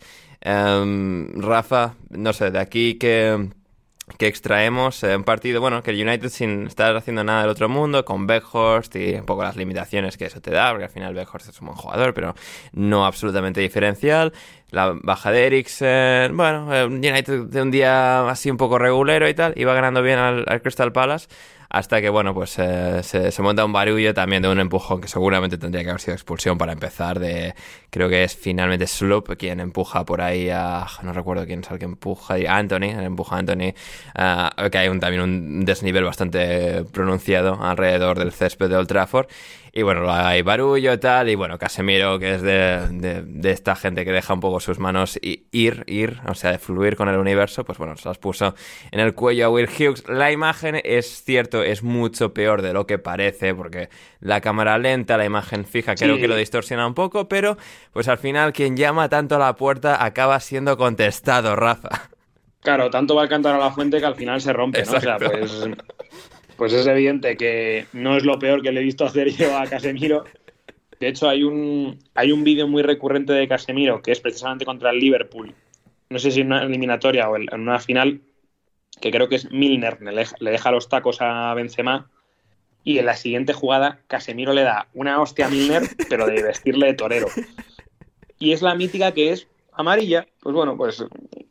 Pero bueno, Em, dicho lo cual, yo creo que hasta entonces el, esto ocurre más o menos como en torno al minuto 70. Sí, 60 y algo, el, el, Manchester yo creo que había tenido un dominio bastante plácido del, partido, con un buen Bruno, eh, con Bejos, pues sí, tiene sus limitaciones, pero, pero yo creo que para tal y como estaba jugando, yo creo que para tal y como está el momento de Rashford, está muy bien tener a un jugador como Bejos, que igual de repente te fija a los centrales para que de repente aparezca en segunda línea un, un pues con, la confianza que tiene ahora tal rompiendo pues eh, yo creo que es un poco lo que me da la sensación de que está buscando este Tenag, ¿no? Incluso yo creo que yo vi hoy a Anthony mejor de lo que, de lo que nos tiene acostumbrados. Eh, luego, por ejemplo, entró Savitzer por él, que sí que no tuvo mucho tiempo, pero bueno, tampoco tampoco estuvo muy acertado. Es verdad que el, segundo gol del, Manchester United, el de, el de Rashford, viene de una jugada muy buena. Sí. Aunque al final yo creo que Garnacho pues, se, entretiene un poco de más, pero, pero bueno, le llega la bola a Luxo para que Rashford la empuje. Y, y, luego es verdad pues que es evidente que a raíz de la expulsión de Casemiro y sobre todo pues de un jugador del perfil de Casemiro, pues que el Palace, al tener uno más, te va, mm. te va a chuchar, ¿no? El United terminaron cuatro, eh, cuatro centrales, perdón. Lindelof, Maguire, Varane, Lisandro, es espectacular. Claro, vuelve a quitar a Garnacho, que había entrado eh, para, meter a, para meter a Maguire. Y, y, a ver, el Palace tuvo sus ocasiones, creo que estuvo bastante bien de Gea, tiene el gol de, de Jeffrey Sloop, que diría que prácticamente no puede hacer nada porque le rematan en, en la cara. Y, es verdad que, a ver, el Palace es que este año está jugando peor esos partidos de lo que lo hacía el año pasado. Sí, sí, o sea, tiene que volver Gallagher al Palace, o sea, tiene que dejarse la tontería de Gallagher e intentar ser bueno en el Chelsea y el Crystal Palace de intentar vivir sin Gallagher porque tampoco funciona. O sea, esto es el problema es que está aquí todas las partes. Efectivamente, porque sí, pues Olis está bien, pero no está al nivel del año pasado, aunque insisto que creo que está bien. El que no ha vuelto a ser el mismo después de la lesión es Echeveriece, que hoy pues tuvo unos minutillos que, bueno, y hoy yo creo que también pues no está especialmente bien Whitea, que muchas veces es el que te sujeta pues en un día tonto, ¿no? El gol yo creo que le viene muy el de Rashford le viene muy centrado y tendría que haberla eh, visto mejor. El penalti de Bruno Fernández me parece que él se vence muy rápido, no soy portero, pero Bruno Fernández me parece que no lo tira especialmente bien para que él se hubiera vencido tan pronto. Entonces, bueno, eh, pero nada, buen partido del, United hasta lo de Casemiro y luego igual, como por los cambios y por De Gea pudo aguantar y llevarse los tres puntos, pues oye, pues ahí los tenemos, que fíjate, es el que sale reforzado de la jornada y mm, se quedan tres puntos del City, ¿eh? O sea, que me refiero, mm, tampoco estamos aquí, o sea, que está apretando. Sí, sí, eh, absolutamente. Y quien sigue apretando, pero tuvo un pequeño desliz, un pequeño patinazo, Gonzalo, fue el Newcastle, empate a uno con el West Ham, empezaron eh, rápidos y furiosos marcando un gol que fue anulado a Joe Willock y a la jugada siguiente, a la reanudación, otro gol, que ese sí se dio por válido, y Callum Wilson les puso 1-0 arriba. 10 goles Callum Wilson en toda su carrera contra el West Ham, típico de la muerte, los impuestos, y Callum Wilson marcándole un gol al West Ham. Pero el Newcastle, pues al final creo que terminó acusando, como era relativamente normal, la baja de Bruno Guimaraes, no terminó de, poder ser ese vendaval que su calidad superior creo que le podría haber permitido ser contra el West Ham. Al final, Paquetá empata el partido y ninguno es capaz de realmente declinar la balanza hacia tres puntos para uno o para el otro. Sí, así es, bueno, un típico partido que nos tiene acostumbrados quizás estos dos equipos, muy de, ida y vuelta, que por momentos son, se juegan más por alto que por, que por bajo eh, y bueno, un poco lo de David Moyes volviendo a, lo que es quizás lo comentado, un poco su, plan inicial, ¿no? Desde que ha tres centrales, y tal, no sé, está haciendo cosas todavía. Por eso, por eso, o sea, volviendo un poco a, lo que hacía antes de eh, alinear esto un poco más eh, con tres centrales, con Paqueta en, en el rol que, ocupaba Lanzini en su momento, ubicando a Bowen más centrado y y no tan obligado a jugar pegado a la banda, acercándolo al gol donde es más peligroso, eh, le ha dado un poco de aire fresco a este, a este West Ham que sigue abajo, sigue peligrosamente abajo, pero por lo menos está un poco más preparado para competir realmente, es un equipo un poco más firme. Si bien no lo ha demostrado en esos primeros dos minutos. No, pero hay calidad, las sensaciones no son horribles, no hay sensación de descontrol y de, no sé, es como... el tema, bueno, por ahora, obviamente. No, por ahora, por ahora sí. Siguen sin sumar de 3 en 3, pues bueno, habrá que ver, pero... Está, ganó uno solo de los últimos cinco, está a un punto del descenso que marca eh, el Everton, que uno supone que quizás debería ir un poquito más hacia arriba. Entonces, harto para indicar que la salvación va a estar cara y que vamos a tener. O no, o llegamos a falta de tres jornadas con el Leeds, el Southampton Y, el, y, el, y el Bournemouth descendidos, pero bueno, esperemos que no. Puede ser, pero, pero lo, que, todos se lo que comentamos todos se han reforzado los equipos de, del fondo de la tabla, todos, o por lo menos casi todos. Bueno, el que no, el Everton, pero el, Everton ha contratado a Sondice, que es como hacer 10 fichajes, o sea. Claro, por eso, eso mismo. Claro, se ha reforzado en ese lado, como que.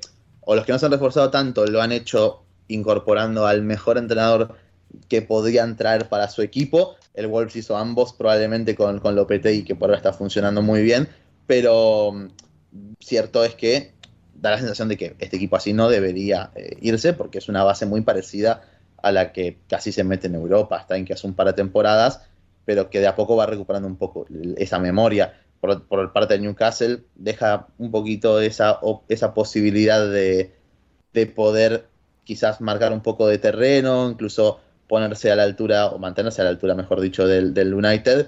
Y la victoria del Tottenham, bueno, hace que empiece a peligrar un poco esa cuarta plaza, pese a que tienen un partido menos, obviamente, ¿no? Eh, pero, como que el, Newcastle, hablamos muy bien de ellos, eh, y con todo el sentido del mundo, están cuartos al final, eh, teniendo mucho menos equipo que el Tottenham, que, que el Chelsea, que el Liverpool, podemos decirlo obviamente sin ningún tipo de problema, pero como que les está faltando últimamente ese último toque de calidad en los metros finales para marcar las diferencias. Si bien Wilson está sigue estando muy fino. Sí, pero Almirón se ha apagado un poco, Isaac ahora claro, tuvo que ponerse el partido por conmoción, Bruno está sancionado. Bueno, son, son varias cosas. al final al final el, tu medio campo no es el más creativo del no, no. No, pues a Bruno y tal. O sea, Bruno es el que lo gestiona y todo y pones a Longstaff en la base, que es como, bueno, vale, para pasar el, para pasar el día contra el West Ham, pero, pero sí, Claro, sí. claro. Es que eso es lo que voy, que depende mucho de la inspiración de, de sus jugadores que Miguel Almirón sigue siendo un jugador muy útil, sigue siendo bueno, obviamente, pero. Sí, sí, pero estaba en plan nivel supernova y es no. Claro, hay que ver hasta qué punto es sostenible que haga un gol cada dos partidos. Es algo que muy difícil pase realmente y tienen que encontrar esa alternativa para los días en los que Almirón, Sai Maximán, Joelinton no están tan finos eh, y es ahí donde quizás pueden terminar quedándose cortos de acá al sprint final. Así todo es un empate, me parece que justo, parejo para ambos, en los que quizás en el, en el día normal el Newcastle se lo puede haber llevado con las ausencias que tuvo en este partido, pero reparten puntos que creo que dentro de todos los deja contentos a ambos. Mm, el equipo que sigue funcionando como, como un reloj suizo o un reloj danés es el Brentford. Victoria 3-0, Rafa, contra el Southampton. O sea, la forma en la que el Brentford, que yo creo que quitas todo el contexto, lo bien que están entrenados unos y otros, la buena dinámica de unos, la mala de otros pones la plantilla del Southampton contra la del Brentford y puede que te quedes con la del Southampton. Y la forma en la que le pasan la mano por la cara al Southampton 3-0, o sea, sin contestación ninguna, es como, joder, lo que es, el, lo que es tener un entrenador de élite para empezar, que creo que Thomas Frank va, a consolidarse como uno. Y el Southampton, que bueno, que sí, que tiene muchos jugadores jóvenes, que revalorizará y tal, pero esto, o sea, es que fue, fue un, una paliza dura. Claro, eso te iba a decir 3-0 y la sensación de los que han podido ser, ¿no? Porque eh, ha tenido un Parvisa que, que creo que una es palo y otra va por muy poco. El partido de Jos da Silva es muy, muy bueno, por ejemplo, me ha gustado mucho. Eh, y luego los de arriba es que en general es que funcionan todos, ¿no? Da la sensación de que, creo que lo hemos hablado alguna vez, ¿no? Que estos jugadores igual si los sacáramos del contexto en el que están, pues no serían lo que son pero es que mmm, aquí eh, en Beumo parece buenísimo, eh, Jensen y Norgard son una cosa de locos, los dos centrales Benmi que marcó y, y, Pino que están también a un nivel que los pocos acercamientos que tiene el Soton los, los cortan muy bien. Y, y luego vamos por, por, el otro lado. Yo lo que sí quiero destacar de este partido es en el gol de Benmi la actuación de Salisu, eh, rodando por el suelo como si fuera un. Bueno, no, no, sé cómo describirlo, pero una cosa lamentable la actuación que hace para que traten de pitarle la falta cuando hay bar y todo el mundo sabe que, oye, te ha comido la tostada de una manera obscena. Ben Mi, eh, que, que, o sea, que, que, eres tú más alto que Ben Mi, eh. Claro, que eres tú más alto, eres más fuerte, eh, en fin. No, no, bueno, bueno o sea, incluso sí. tú, Rafa Pastrana, ¿eh? O sea, porque Ben Mi no es lo que viene a conocerse como un central alto, y, o sea, aéreo. Y aún así, el, el chaval este va... Bueno, yo es que siempre he sido muy bajito. No, ya, ya, no... yo, pero aún así, aún así. O sea, Ben Mi no es muy de mucho más que tú y yo, Rafa. O sea, está ahí jugando de central y poniéndole huevos y todo eso. Y... Pero bueno, sí, sí, a salir y... que se lo haga mirar. Y es que es eso, y, en, y es que del Soton que destacar, ¿no? O sea, a ver, yo creo que lo dijo el otro día Leo cuando estuve con él, y estoy muy de acuerdo en que al final uno de los argumentos por los que se van a segunda al Soton es porque sí, es verdad que, a ver, no hay. La alternativa es Willy Caballero, pero es que Bazunu de verdad es que, pues sí, que los. Es que. ¿Qué, ¿Qué, hace bien Bazunu, aparte de ser joven, no? O sea, no, no le veo. Bueno, no es le muy activo. Es, es, el, es el no, no, es que es uno de los peores tres arqueros de esta, de esta liga. Sí, sí. Si tuvieran que hacer un top 3 de arqueros, ¿a quiénes pondrían? Uh, sí. Bazuno es uno, Bazuno tiene... Travers es otro. Bueno, Travers. Uf, es que uf, Travers igual por encima. Bueno, no sé, vamos a decir Bazuno 1, sí, Travers 2, José a 3. Ahora mismo, pues por temporada. Y Ward, pero levantó. Ah, es verdad, es verdad, pero Ward levantó, es verdad. Porque a Ward lo tenía muy Ward está haciendo Sigue siendo malo, pero este dentro de sus por, limitaciones. Por rendimiento, Fabiansky yo creo que también ha estado Fabiansky ha estado Fabiansky, flojo. Y, y Messier, bueno, yo, no hemos hablado de Pickford. El Pickford, Messier, wow. Eh, Pickford.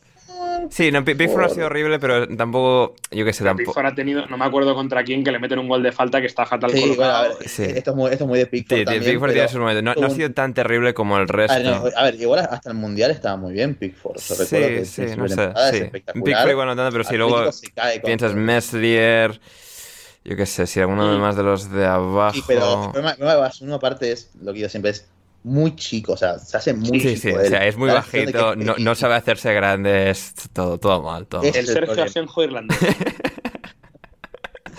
pero Grande Sergio. mucho, muy- mucho peor parador bajo palos. Sí, sí, sí. Sí, efectivamente. Sí. Ese es el Sergio Asenjo que vino al Atleti. Claro, sí, sí, sí. No es el del Claro. Villarreal ni el del Valladolid. Sí, el que vino, el que vino al. Atleti y le intimidaron las luces de la gran ciudad. Joder, era una cosa tétrica. Em, hablando de... Pero bueno, pues eso. Sí.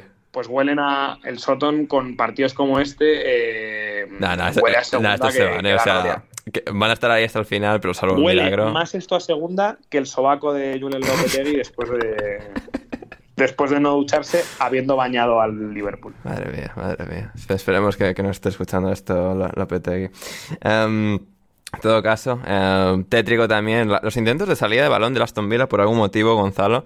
Oh, O sea, Bubacar Camará. eh, o sea, hay comedia, ¿eh? Sí, sí, no. A mí, mira que hace un par de semanas destaqué lo bueno que me parecía en ese sentido, incluso recién de espalda diciendo presionado. La, obviamente la culpa va a recaer sobre él. Creo que hay Sí, sí, la, que la estructura es un poco que no está tal, están todos como muy ver, ejemplo, parsimoniosos, el- esperando y tal, y el Leicester, bueno, en es que le- primer gol. su- supongo que también pasa que, bueno, piensan, va, esto es el Leicester, nos podemos confiar, ¿no? Y de repente es un nuevo Leicester con Kenny Tete y, y demás. No, pero eh, a ver, por- vamos por partes, por ejemplo. En el primer gol, creo que el Dibu lo manda al muere, lo, lo mata, lo liquida, le da un pase ¿Estás ahí. diciendo que es culpa de un argentino, del Gonzalo, área. de- del campeón del mundo? ¿Cómo puede ser esto? Que hizo un partido muy flojo de mí también, hay que decirlo. También que no es culpa toda de él, pero a ver, le da un pase muy comprometido en salida, eh, lo supera a Madison, pero después cuando se gira cámara, demora un segundo porque no hay una sola opción de pase, están todos parados. Sí, sí, Camará lo tantos parados. Du- Douglas, muévete, acércate, haz algo, cabrón. Sí, o sea, pero Douglas, eh, Digné, Minx, o sea, cualquiera están todos paradísimos, no había ninguna opción de pase, entonces sí es culpa de él porque la pierde en esa zona, pero na- no es que alguien le haga un favor realmente, ni Emi en ese pase jugado, ni el resto de compañeros en darle una solución. Eh, y tampoco tenía como la- el tiempo para poder reventarla y que no quedara suelta muy cerca del arco. mm, Después en lo que es, ¿cuál es el otro en el que se confunde? ¿Es en el segundo Yo o en el tercero, ¿no? tercero. En el ter- tercero, sí, en el tercero. En el tercero, Sí. eh, que, mm, que también la pierden a la mitad de la cancha, pero después también de, de una entrega de Mings horripilante. Un Mings que hace un par de semanas declaró algo así de que no imaginaba ser a día de hoy un defensor top, eh, dijo. es que, eh, ¿cuál es el...? Ay, es que me, me- me olvidé el orden de los goles. Hay, hay un gol que la deja pasar, que no marca a nadie. O sea, creo que es el de Tete. ¿me El de es? sí, o sea, porque el de Pride del cuarto ya es en la otra portería al final. ¿Es el de Igianacho o el de TT? O sea, por- que, que tiran el centro, que tiran el centro lateral. eh, ¿Y Gianazzo? Y él se queda, que él se queda parado, pero nunca se da cuenta que está atrás. Eso sí, que Nah, sí. Nunca se da cuenta que está atrás y Gianacho de él, pero nunca. O sea, y es el único jugador del, del Leicester que está en el área y él es el que tendría que estar asignado y nunca se voltea a, a tantear a ver quién está a su alrededor. Insólito. Después el, el cuarto gol de, de Praet también es, es un error increíble de Sí, sí, Alex cuando Moreno llega ya el cuarto gol es de Dennis Pride, es como, madre mía, un mal día en la oficina sí. para el Aston Villa. ¿eh? siendo justos, igual Alex Moreno había entrado muy bien ese segundo tiempo, aportándote, bueno, lo que uno imagina en- al respecto a Digne, mucho, siendo mucho más agresivo y mucho más profundo en banda izquierda, mostrándose incluso más firme eh, en el ida y vuelta, pero justo tiene ese error que lo deja mano a mano eh, contra Emi Praet y lo supera. Que también, un- hoy le preguntaba a mi hermano, ¿cuál es el último gol que recuerdan eh, que, en el cual un delantero va y se gambetea al arquero? Porque es algo que Sí, antes era muy pasa normal. poco, sí. Y últim- últimamente pasa poco. Bueno, a Emi lo, lo gambetearon tres veces. Es verdad. En tres de los cuatro goles lo gambetearon. Sí, entre TT, No entre. Pride y Madison el primero, sí. O sea, no, no, eh, no Praet entró en el segundo tiempo, ¿no entró? Sí, no, no digo, pero no, Pride el cuarto, o sea, Pride marca el cuarto, Claro, sí, Madison el primero Madison, y TT el sí. tercero, porque Igianacho es más como un remate Claro. franco, ¿no? Claro, sí, es, eh, claro, está el gol que es el error de Minx es en el de Gianacho y Tete es en el que lo gambeteaban muy bien. eh, pero son tres goles en los que lo gambetean el pobre de Emi, que insisto, no tiene la culpa al final, ¿no? Mm. Quedar en esas situaciones, eh, al final no, no son culpa de él en sí, pero no deja de ser curioso un poco para eh, por lo menos dar cuenta de lo mal que defendió el Aston Villa. Un Aston Villa que se había puesto en ventaja dos veces, Sí. una con un gol de Watkins, muy buen- una muy buena definición acrobática realmente tras el bombazo de Demi Buendía fuera del área y después un gol en contra de Sutar que también no o sea, tuvo el, el Leicester de- tiene en de defensa sentido. a los hermanos propia puerta, ¿eh? O sea, entre Sutar y Wood sí, Faes, increíble. o sea... Uf, Y mira que, y mira que a mí Faes no me parece No, mal. no, no, pero que, se marcó, que marcó dos en propia en Anfield, o sea, son buenos, pero, Sí. pero dejen de marcarse Y- en propia por- puerta, por favor. y por destacar es que el Leicester venía a hacer mercados muy austeros y en este por lo menos ha apuntado a mejorar posiciones en las que lo necesitaba. Sí, tres titulares nuevos, Suter, Christiansen y, Tete. Y, y, Christiansen me gustó mucho realmente. Hmm. Eh, obviamente, por lo que parece, no es James Justin ni, ni Luke Thomas, sabe cómo se juega el fútbol. Eh, vos lo ves ahí un poquito flaquito, medio espilgado, alto, eh, pero sorprende que tiene habilidad con el balón, tiene criterio con el mismo, eh, es muy seguro también, se entendió bien con Harvey Barnes y con Dewsbury Hall por ese costado, y TT por el otro, un poco responde a lo que esperamos de él, ¿no? Ese jugador un poco eléctrico que puede gambetear. alguien tenía que darle vida a este Lester, ¿eh? o sea, estaban muertos. Puede, puede, incluso, puede incluso abusar un poco de, la gambeta y demás, pero a ver, lo necesita el Lester, no importa. Porque al final, si es un poco el debate este de no, porque hay que jugar rápido, hay que dar dos o tres toques. No, también sí, un jugador tiene que pararse a pensar y hacer algo distinto porque si no sería el deporte más aburrido del mundo, el, fútbol. Y TT por lo menos respondió a eso, hizo un muy buen gol eh, que supera a mi Martínez demostrando esa habilidad que tiene y es un futbolista que va a ser, era muy necesario que incorporara a este equipo, al margen de si después termina siendo mejor o peor jugador, por lo menos en cuanto a perfil apunta a mejorar esos problemas de desequilibrio individual que tenía el Leicester, que mal que mal, uno temía por ellos al principio de temporada, pero empieza, está a tres puntos del descenso nada más, eh, pero empieza como de a poco a enderezar eh, el camino. Hmm. Como sea. Sí, sí, no, no, se marcar cuatro goles al buen Aston Villa de, de una Emery está bien para empezar. Claro, eh, y está bueno por ese lado, y igual de todas maneras sigue siendo muy peligroso, ¿no? Es como esta es la sensación de que en cuanto estén salvados se van de vacaciones sí, sí, sí, tienen cosas que haciendo de Watford en años anteriores. Sí, efectivamente. Nos quedan dos partidos antes de marcharnos a, las preguntas y definitivamente por hoy. Brighton 1, Bournemouth 0. Eh, Rafa, eh, bueno, partido en el que el Bournemouth eh, aguanta estoicamente. Neto es muy, muy buen portero. Pero al final la caro mitomanía, prosigue su paso y, y de cabeza el chaval este marca el gol ganador del Brighton, volvió Caicedo en la segunda parte del banquillo y todo vuelve a ser complicidad y, un equipazo en, este, este Brighton en Hove Pues sí, la verdad es que es verdad que yo al, al sí le vi mucho mejor que, que antes del parón, ¿no? O sea que yo creo que algunos de los fichajes sí que, sí que han funcionado. Yo creo que Traoré estuvo bien. Eh, hemos visto un ratito de, de Matías Viña. Bueno, el, luego este que, se llama, que a mí me recuerda a Django, ¿no? Que se llama algo así como Django. Django Guatara. Eh, Django Guatara, que también me hace como gracia. Pero claro, enfrente es que, lo decíais antes, y el, el Brighton al final está en, un momento de forma maravilloso. Al, el empate se, hasta el minuto ochenta y pico se entiende únicamente por, por las paradas de Neto. Aunque es verdad que en torno al 25 o el 26 tiene una muy clara Jefferson Lerma que, la manda, que la manda fuera, pero aún así el, el Brighton siguió creciendo dentro del, partido, recuperando sensaciones, gente pues como que había estado un poquito más baja, como, como Lamptey después de la lesión. Y, al final, pues, eh, vamos, pues mi toma pues está en... He leído un tuit que me hizo bastante gracia y que me pareció bastante accurate, ¿no? De que, ya se está dejando de, de convertir en algo vistoso o exótico como en ya una auténtica realidad, ¿no? Hmm. En la que pues prácticamente esperas que en algún momento sea el, jugador especial que te desatasca el partido. Y tuvo una muy cerca, muy poco antes del, gol.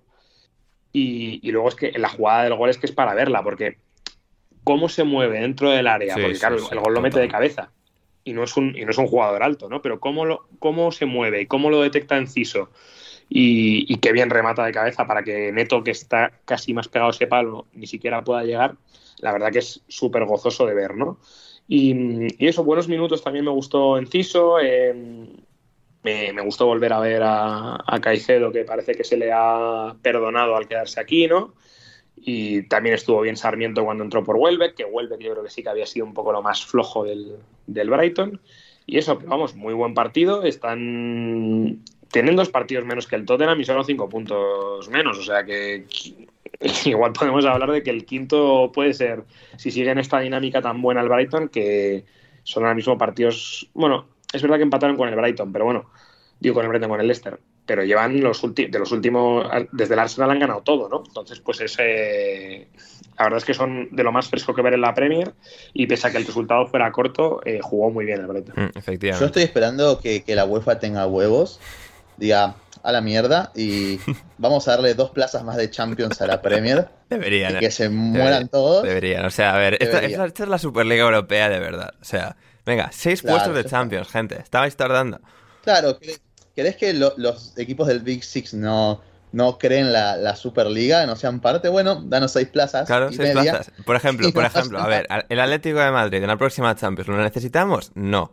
Fue un, un- No. un puesto ahí lo tenemos. Que- Incluso Rafa está de acuerdo. Menos para, O sea, eh, claro, a es menos- ver, menos para la liga. Yo cuanto menos partidos juegue el Atleti al año, mejor. eh, por ejemplo, al, al Bor- En a- a- Francia, mira, ¿no? en Alemania se van a meter el Bayern y, y- y tre- y tres randoms. O sea, El Unión Berlín, uno de sí, estos, sí, ¿no? sí. El Unión No, Berlín igual gana la liga. Pero o sea, el Bayern, el Unión Berlín. eh, al Friburgo igual ya no lo necesitamos. O sea, el Friburgo ya igual es excesivo. Ahí tienes otra No, no. plaza.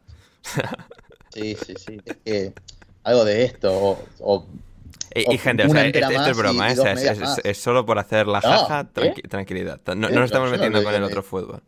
yo, no, yo no lo digo de broma para nada, eh, o sea, No, lo siento mucho. Sí, que, sí. que a lo que voy, si me meto por el hecho de que con la Premier se meten porque gastan mucho, ¿no? Que dopados, a ver si empezamos a hacer la autocrítica de cómo gestionan las demás ligas su producto y Ay, cómo ay. cuidan a sus equipos. Y ahí vamos a dejar de ver a Alex Moreno jugando en el Betis por entrar en competiciones europeas, ir a un equipo de mitad de tabla, a Acuña jugando en Atleti y salir al Wolves en descenso. Entonces, bueno, cuiden su producto porque la, si hay que hacer justicia realmente en cuanto a, a lo deportivo y competitivo, la Premier una plaza más en Champions merece. No va a pasar, obviamente, no se puede, pero bueno. Sí, sí, el Brighton lo merecería, efectivamente, efectivamente. Y de hecho, Juan Pablo Barini nos preguntaba, yo tengo la duda de cuál es el equipo con más chance de entrar en Europa esta temporada de Brentford, Brighton y Fulham.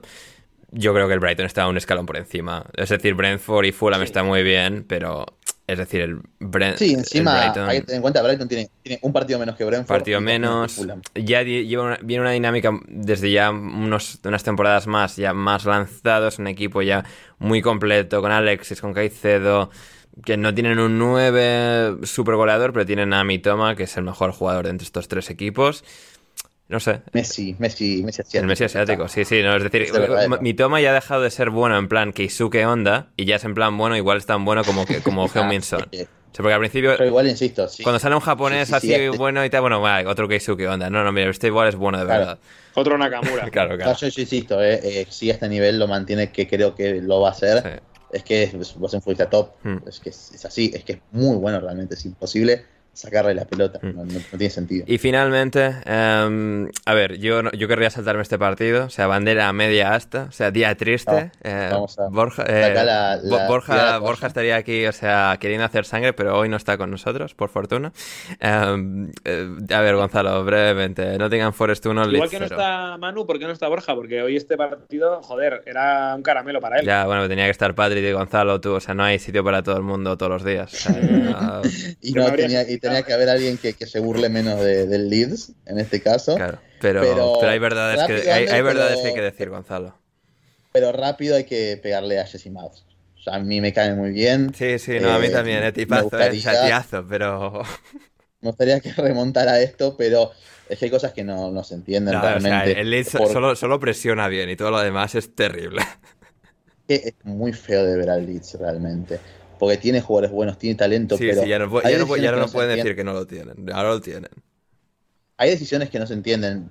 A Luke Ayling también, tipazo, tiazo, ahí cuando hace un gol y, y se saca la coleta y, y hace, y hace que toca la guitarra, un genio. O sea, yo quiero que cada vez que Ayling juegue, haga un gol. Sí. eh, Tyler Adams, que es ese- capitán de la selección con 21 años y tal, otro Sí, tiazo y tal. Se caga de risa, aparte se, se caga de risa todo el tiempo. Sí, sí, todo el tiempo o sea, Eh, le, le pegan una patada, se caga puteadas y, y sonríe, no, no tiene sentido lo de Tyler Adams, pero, pero realmente es que hay decisiones de Jesse March que, que no se entienden, el hecho de mantener a Luke Ayling y de la nada darle banco a Christensen cuando venía siendo el mejor de toda la última línea a lo largo de toda la temporada, Eh, tenés en el banco McKinney, Aronson, Bueno, Aronson creo que estaba de- malo de apendicitis esta semana y por eso no ha jugado, según he leído. Pero bueno. Bueno, ahí, tenemos, ahí le damos un poco de Changui, pero tenés Somerville que desde que se ha ganado un lugar en este equipo ha dado soluciones, ha hecho goles importantes, es, es un jugador divertido de ver. McKinney también recién llegado. Aronson con esos problemas, pero después a Router y a, Greenwood, que ha demostrado ser también un jugador interesante, con una pegada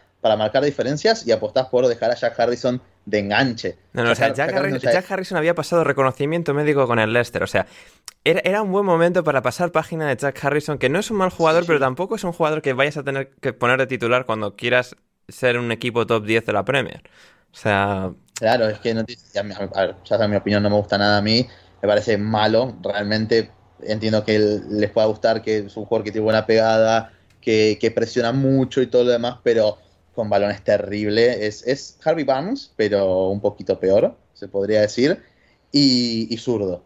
Pero nada, es que es un equipo sin pausa. Yo no entiendo Jesse Marsh como. No, porque eh, decimos que era acción constante, es en plan, como si fuese el rugby, balonazo hacia arriba, todos a presionar a la esquina y tal, es como, hace, falta un poco más de, de, mimbre al juego, o sea algo de pausa, el trato que le ha dado a Mark Roca a lo largo de la temporada. Y ahora lo va a sentar por Weston McKennie, ¿eh? o sea, cuidado, ojo, cuidado lo que va a pasar ahí. Que, que McKennie me, parece un jugador y más, más, más útil para lo que quiere Jesse Marsh, pero si vos querés que este lead tenga ya su techo más alto, tenés que darle las llaves en salida de balón a Mark Roca, que es un jugador más que preparado para batir cualquier línea de presión, para encontrar compañeros entre líneas, para ayudar a que la pelota le llegue de, mejor manera a los jugadores más talentosos, a Sinisterra, Ñonto, eh, al propio Patrick que tuvo otro partido para, para el olvido. Eh, y es un Leeds que busca acelerar todo el tiempo. Y no tenés tampoco los jugadores para hacerlo. No sos el Brentford. El Brentford no, puede acelerar y para adelante. O sea, con, respeto a mi hermano Jesse también, y el Brentford es un buen ejemplo, no es el Red Bull Salzburgo jugando la Liga Austriaca. O sea, que ahí todos los jugadores son mejores que todo el resto de la liga sobrados. Y, además que, por ejemplo, en el caso de Brentford, que es también un equipo que no conoce de pausas y va para adelante, tiene una estructura mucho más eh, aceitada, mucho más equilibrada, y por eso mucho más capaces para ganar esas segundas jugadas, para eh, ganar por arriba, que son mucho más eh, más agresivos y peligrosos al espacio. Es un lead sin ningún tipo de pausa, que busca todo el tiempo ir al choque hacia adelante y se ha topado bueno contra un Forest que viene muy bien y que encima ha incorporado un arquero que, a ver, a mí obviamente me pareció todo el sentido del mundo que el Real Madrid apostara por Courtois en lugar de Keylor, pero es que Keylor es un arquero top y este partido en el primer tiempo. Precioso, o sea, ese, abrazo con Andrea y yo al final del partido es como estas dos personas que hace una semana, no, o sea, no tenían ni la más mínima idea de que una semana después iban a estar jugando en el Forest. ¿eh? Uno estaba en Qatar, el otro en París, y de repente aquí están ganando partidos con el Nottingham Forest. Sí, sí, sí, y, bueno, y en el caso de Keylor siendo la una de las figuras del partido, eh, sobre todo en ese primer tiempo, en el segundo ya el lead se cayó por completo y el Forest estuvo más tranquilo, incluso pudo encontrar más fácil a, Brennan Johnson, a Morgan Gibbs White al espacio. Eh, y un Forest que lleva el partido sobreviviendo, defendiendo bien, eh, siendo un equipo muy sacrificado, con un Willy Bolly a un nivel altísimo desde que llegó realmente, eh, mejorando. No era muy difícil mejorar lo que podían ofrecer McKina y, y después lo que podía ofrecer Cook y demás, pero Willy Bolly llegó y, y ha caído de pie en este equipo. Ha sido muy importante para que sea un mejor equipo defendiendo en área propia y eso ha dado un poco más de, seguridad a este equipo en líneas generales, con un Freuler que de a poco se va pareciendo más al, jugador que estamos acostumbrados a ver en la Atalanta, y con Brian Johnson, que a mí me había parecido de lo peor en toda la primera vuelta, pero que en estos últimos partidos ha levantado muchísimo, ha hecho un, hizo un golazo, golazo de verdad, eh, demostrando su calidad también, siendo ese futbolista que necesita el Forest para ser peligroso al espacio para encontrarse con Gibbs White y formar una buena sociedad. Hmm. Y esto le está dando la vida al Forest y un Forest que también veíamos en muchos problemas y hoy ya tiene unos 6 puntos de ventaja respecto al descenso, con 30 fichajes, un poco sin saber demasiado de cómo hacerlo, pero ya están en una muy buena posición a la altura del Crystal Palace, así que hmm. eh, muchas felicidades al señor Forest Live desde esta parte. Sí, sí, sí, sí. No, está bien, o sea, está bien que el Forest se quede, o sea, porque si descienden, sí, nos reiríamos y tal, pero volverían a Championship, nos dejarían de importar. Es como, es mejor para el hashtag contenido que, que, el Forest se, quede al menos un año más. aparte, a ver, más allá de lo del chiste de contra Borja, es un equipo que está bueno que esté en, Premier, a mí me caen bien. Sí, sí, sí, sí, un poco novedad y tal, y era, o sea, llevan más de 20 años fuera, o sea, sí que... No, está bien que se queden, igual que está bien que se quede el Leeds, no y es muy divertido el, equipo que, cada día ficha un jugador. Sí, sí, sí. Claro, solo por la comedia tiene que estar. Porque además, eh, que, que, lo, todo lo del Chelsea ha tapado un poco el hecho de que el Forest incorporó. Nah, o sea, yo, yo con Todd Bowley y, y, Marinakis al fin Ah. del mundo. ¿eh? Yo quiero gente así. Bueno, claro, el tema es que con todo lo que ya incorporó, encima, después de Deadline Day, incorpora a, Andre, a, a Yeu libre. Ya, Sí, sí. Que- Sí, que- sí, o más- sea, más yo, yo Scarpa, solo dije en más Twitter, o sea, este, este ya es por los loles y los jajas. O sea, venga ya. O sea, no, y además lo de Ayo es curioso porque Ayo fue la estrella, figura del Swansea que eh, Steve Cooper lleva a casi ascender el año antes de tomar las riendas de Nottingham Forest. Así que claro, ahí es... Ah, mira. El que pierde en playoffs con el derby, ¿no? O- Con el Brentford, con el Brentford en, Ah, el Brentford. semis de, de, de playoffs, sí, sí, así que... Pero bueno, y sí, ya nos hemos ido mucho, así que esta semana no hay repasito a las divisiones inferiores con Rafa, porque no, o sea, Oh. o sea llevamos una hora cuarenta, tengo que ir a grabar otra cosa en, en 15 minutos, eh, pero... Dejarnos en comentarios si odiáis a Ander por no dejarnos hacer el repaso de Champions. Efectivamente, en iVoox si nos escucháis o en Twitter, tal, eh, comentad si, o sea, Ander está siendo demasiado tirano con no mencionar el partido del Preston ni otros partidos randoms de segunda, tercera y cuarta división. Joder, el Birmingham Swansea. Oh, sí, sí, partidazo. Solo voy a decir que en el femenino el Chelsea ganaba al Tottenham y el Liverpool al Reading. Chelsea sigue líder y ya está. O sea, tenemos que ir a las preguntas porque es que lo de hoy. Y el Forest Green Rovers de Duncan Ferguson no sé qué ha hecho, pero ahora es el Forest Rovers de Duncan Ferguson. Así que otro día ya ahondaremos en eso porque es Te maravilloso. lo digo, te lo digo. Bueno, tampoco, Rafa, tampoco te flipes. Eh, me estoy preguntando. tengo aquí. lo- eh. Ah, no, esto es League One o es League Two. League. One, League One. Em, Ah, perdió con el pe- perdió con su ex equipo, perdió con el Peterborough 2-0. eh, no, otro Ferguson. Este es Duncan Ferguson, el otro es Darren Ferguson. Ah, cojones. Vale, vale, pues nada. El duelo de los Ferguson. El día que Duncan Ferguson lleva ya dos partidos, dos derrotas con el Forest Green Rovers, el día que gane su primer partido con el Forest Green Rovers, ha prometido comer una hamburguesa vegana. Así que... eh, Se van para el pozo, ¿eh? porque tienen Sí, sí, no está. tres y cuatro partidos más que los del No, están mal, está entorno y siete puntos menos. Sí, sí, el otro día iban ganando y le remontaron el, el descuento, ¿eh? Y perdieron el partido, terrible. Um, Esteban preguntaba para mí, Ander, ¿crees que echarán a Jesse March tras perder hoy? Creo que no, creo que uno, dos, un par de partidos mínimo le aguantarán. Ah, si echasen a Jesse March, a mí me gustaría ver a René Maritz, por la curiosidad de verle de entrenador jefe de un equipo, que es el actual asistente de Jesse March, pero, eh, bueno, ojalá... Bielsa. ¿Cómo? Bielsa. Eh, Sí, bueno, ese, ese barco zarpó, Gonzalo, ese barco zarpó y no, no terminó eso, eso bien, eh, seg- según tengo entendido, tras bastidores. Em, pero, eh, no sé, René Maritz, o yo, qué sé, yo espero que Jesse em, le preste algo de atención al juego posicional del equipo y tal, y sean un poco mejores, pero tiene mala pinta. ¿eh? A tope con mi hermano Jesse, pero es que esto tiene, tiene muy mala pinta. Que agarre Scaloni. Madre mía, estaría bien. A ver, Lobato, para Rafa, ¿qué jugador de la Premier sería Isabel Díaz Ayuso? Mm.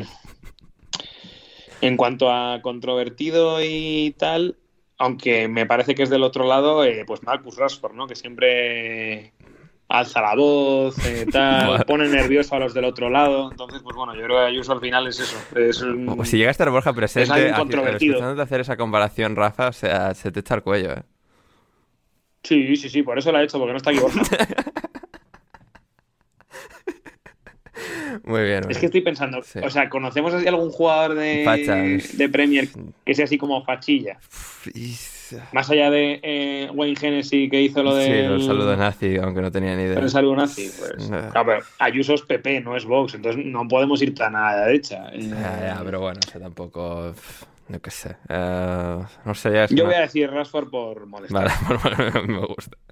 Em, a ver, para, bueno, aquí es pregunta estúpida de Lobato que vamos a saltar de alineación de luchitas, que, lo- que las hagan mejores las preguntas, eh, es lo que le decimos a Lobato. A ver, eh, Juan Di Juancilla. para eh, Gonzalo, bueno, el debut de Enzo ya lo hemos tocado, así que bueno, tenemos más por aquí. De, de- de- de, eh, J. Lloret, Gonzalo, o sea, alguien que viene, o sea, aficionado del Liverpool, me da la sensación, eh, J. Lloret, que puede serlo. Pregunta. ¿es Lampard peor técnico que Gerrard por haber mantenido a este Everton mata punteros de liga en la última posición de la tabla o solo se vale criticar al malo de Gerrard? Gonzalo, ¿qué opinas? Eh, yo ya dije que Lampard me parece, eh, claro que es mejor entrenador que Gerrard, para, en primer lugar, primero que todo. Lampard tiene un Después- tercer puesto en la Premier League con el Chelsea, ¿eh? O cuarto, tercero o cuarto. Chelsea sin fue. fichajes. Sin fichajes Eh, año. tercero fue al final.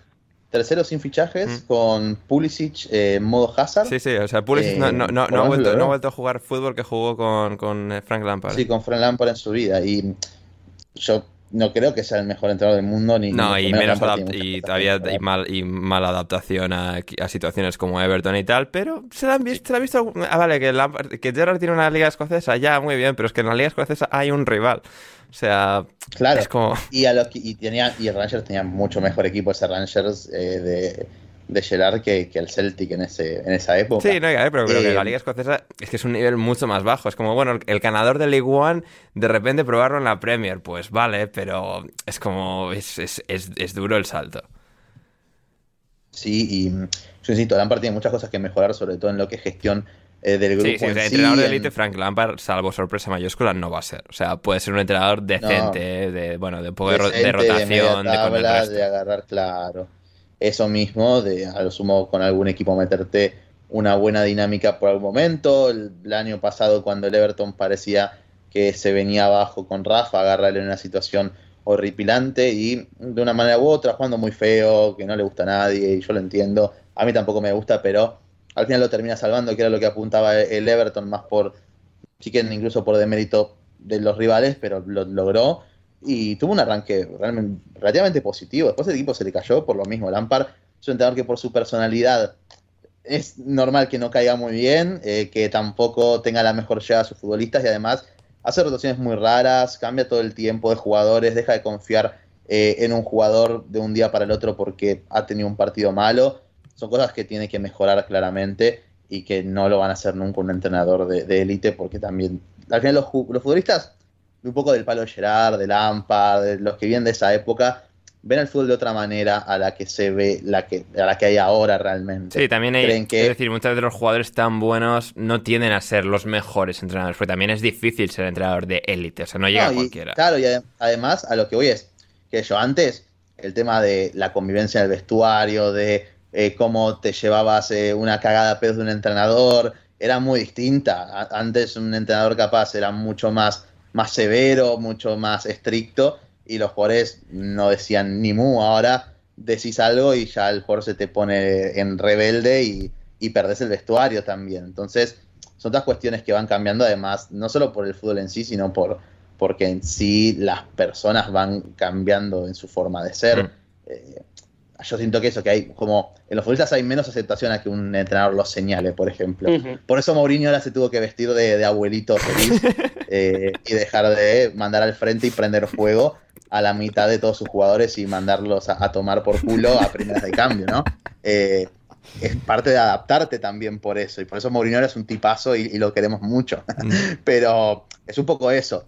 Después, sí, creo que Lampard es mejor, o por lo menos ha demostrado ser mejor que Gerard, al margen de que Gerard haya ganado títulos.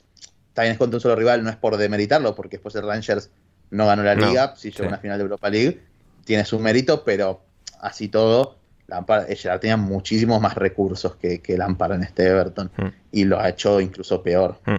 Sí, efectivamente. A ver, ya con la- las últimas, la- las mejores, vamos a rescatar las mejores, ahora las demás las vamos a tener que dejar ir por hoy. Eh, a ver, Rafa, no sé si hacerte esta pregunta, pero venga, vamos para adelante y ya parto la, paso A la ver. corta césped, sí, eso. Rafa, si un empresario puede despedir a un jugador por incompetente, ¿puede Liverpool despedir a Matip, Trent Alexander-Arnold o Joe Gómez?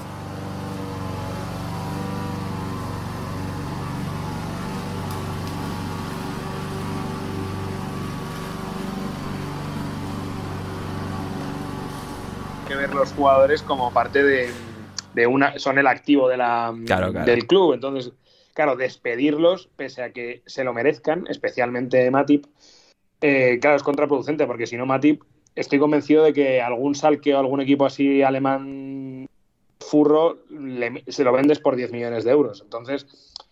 Atleti también, el- por ejemplo, ¿eh? O sea, el Atleti ficha gente Sí, como Matt Doherty. cualquier mierda de central nos lo hombre, nos vamos a comer a Soyunchu el año que viene, o sea que imagínate. Efectivamente, efectivamente. Eh, a ver, también para Rafa, top 3 de narradores de partidos. Uf.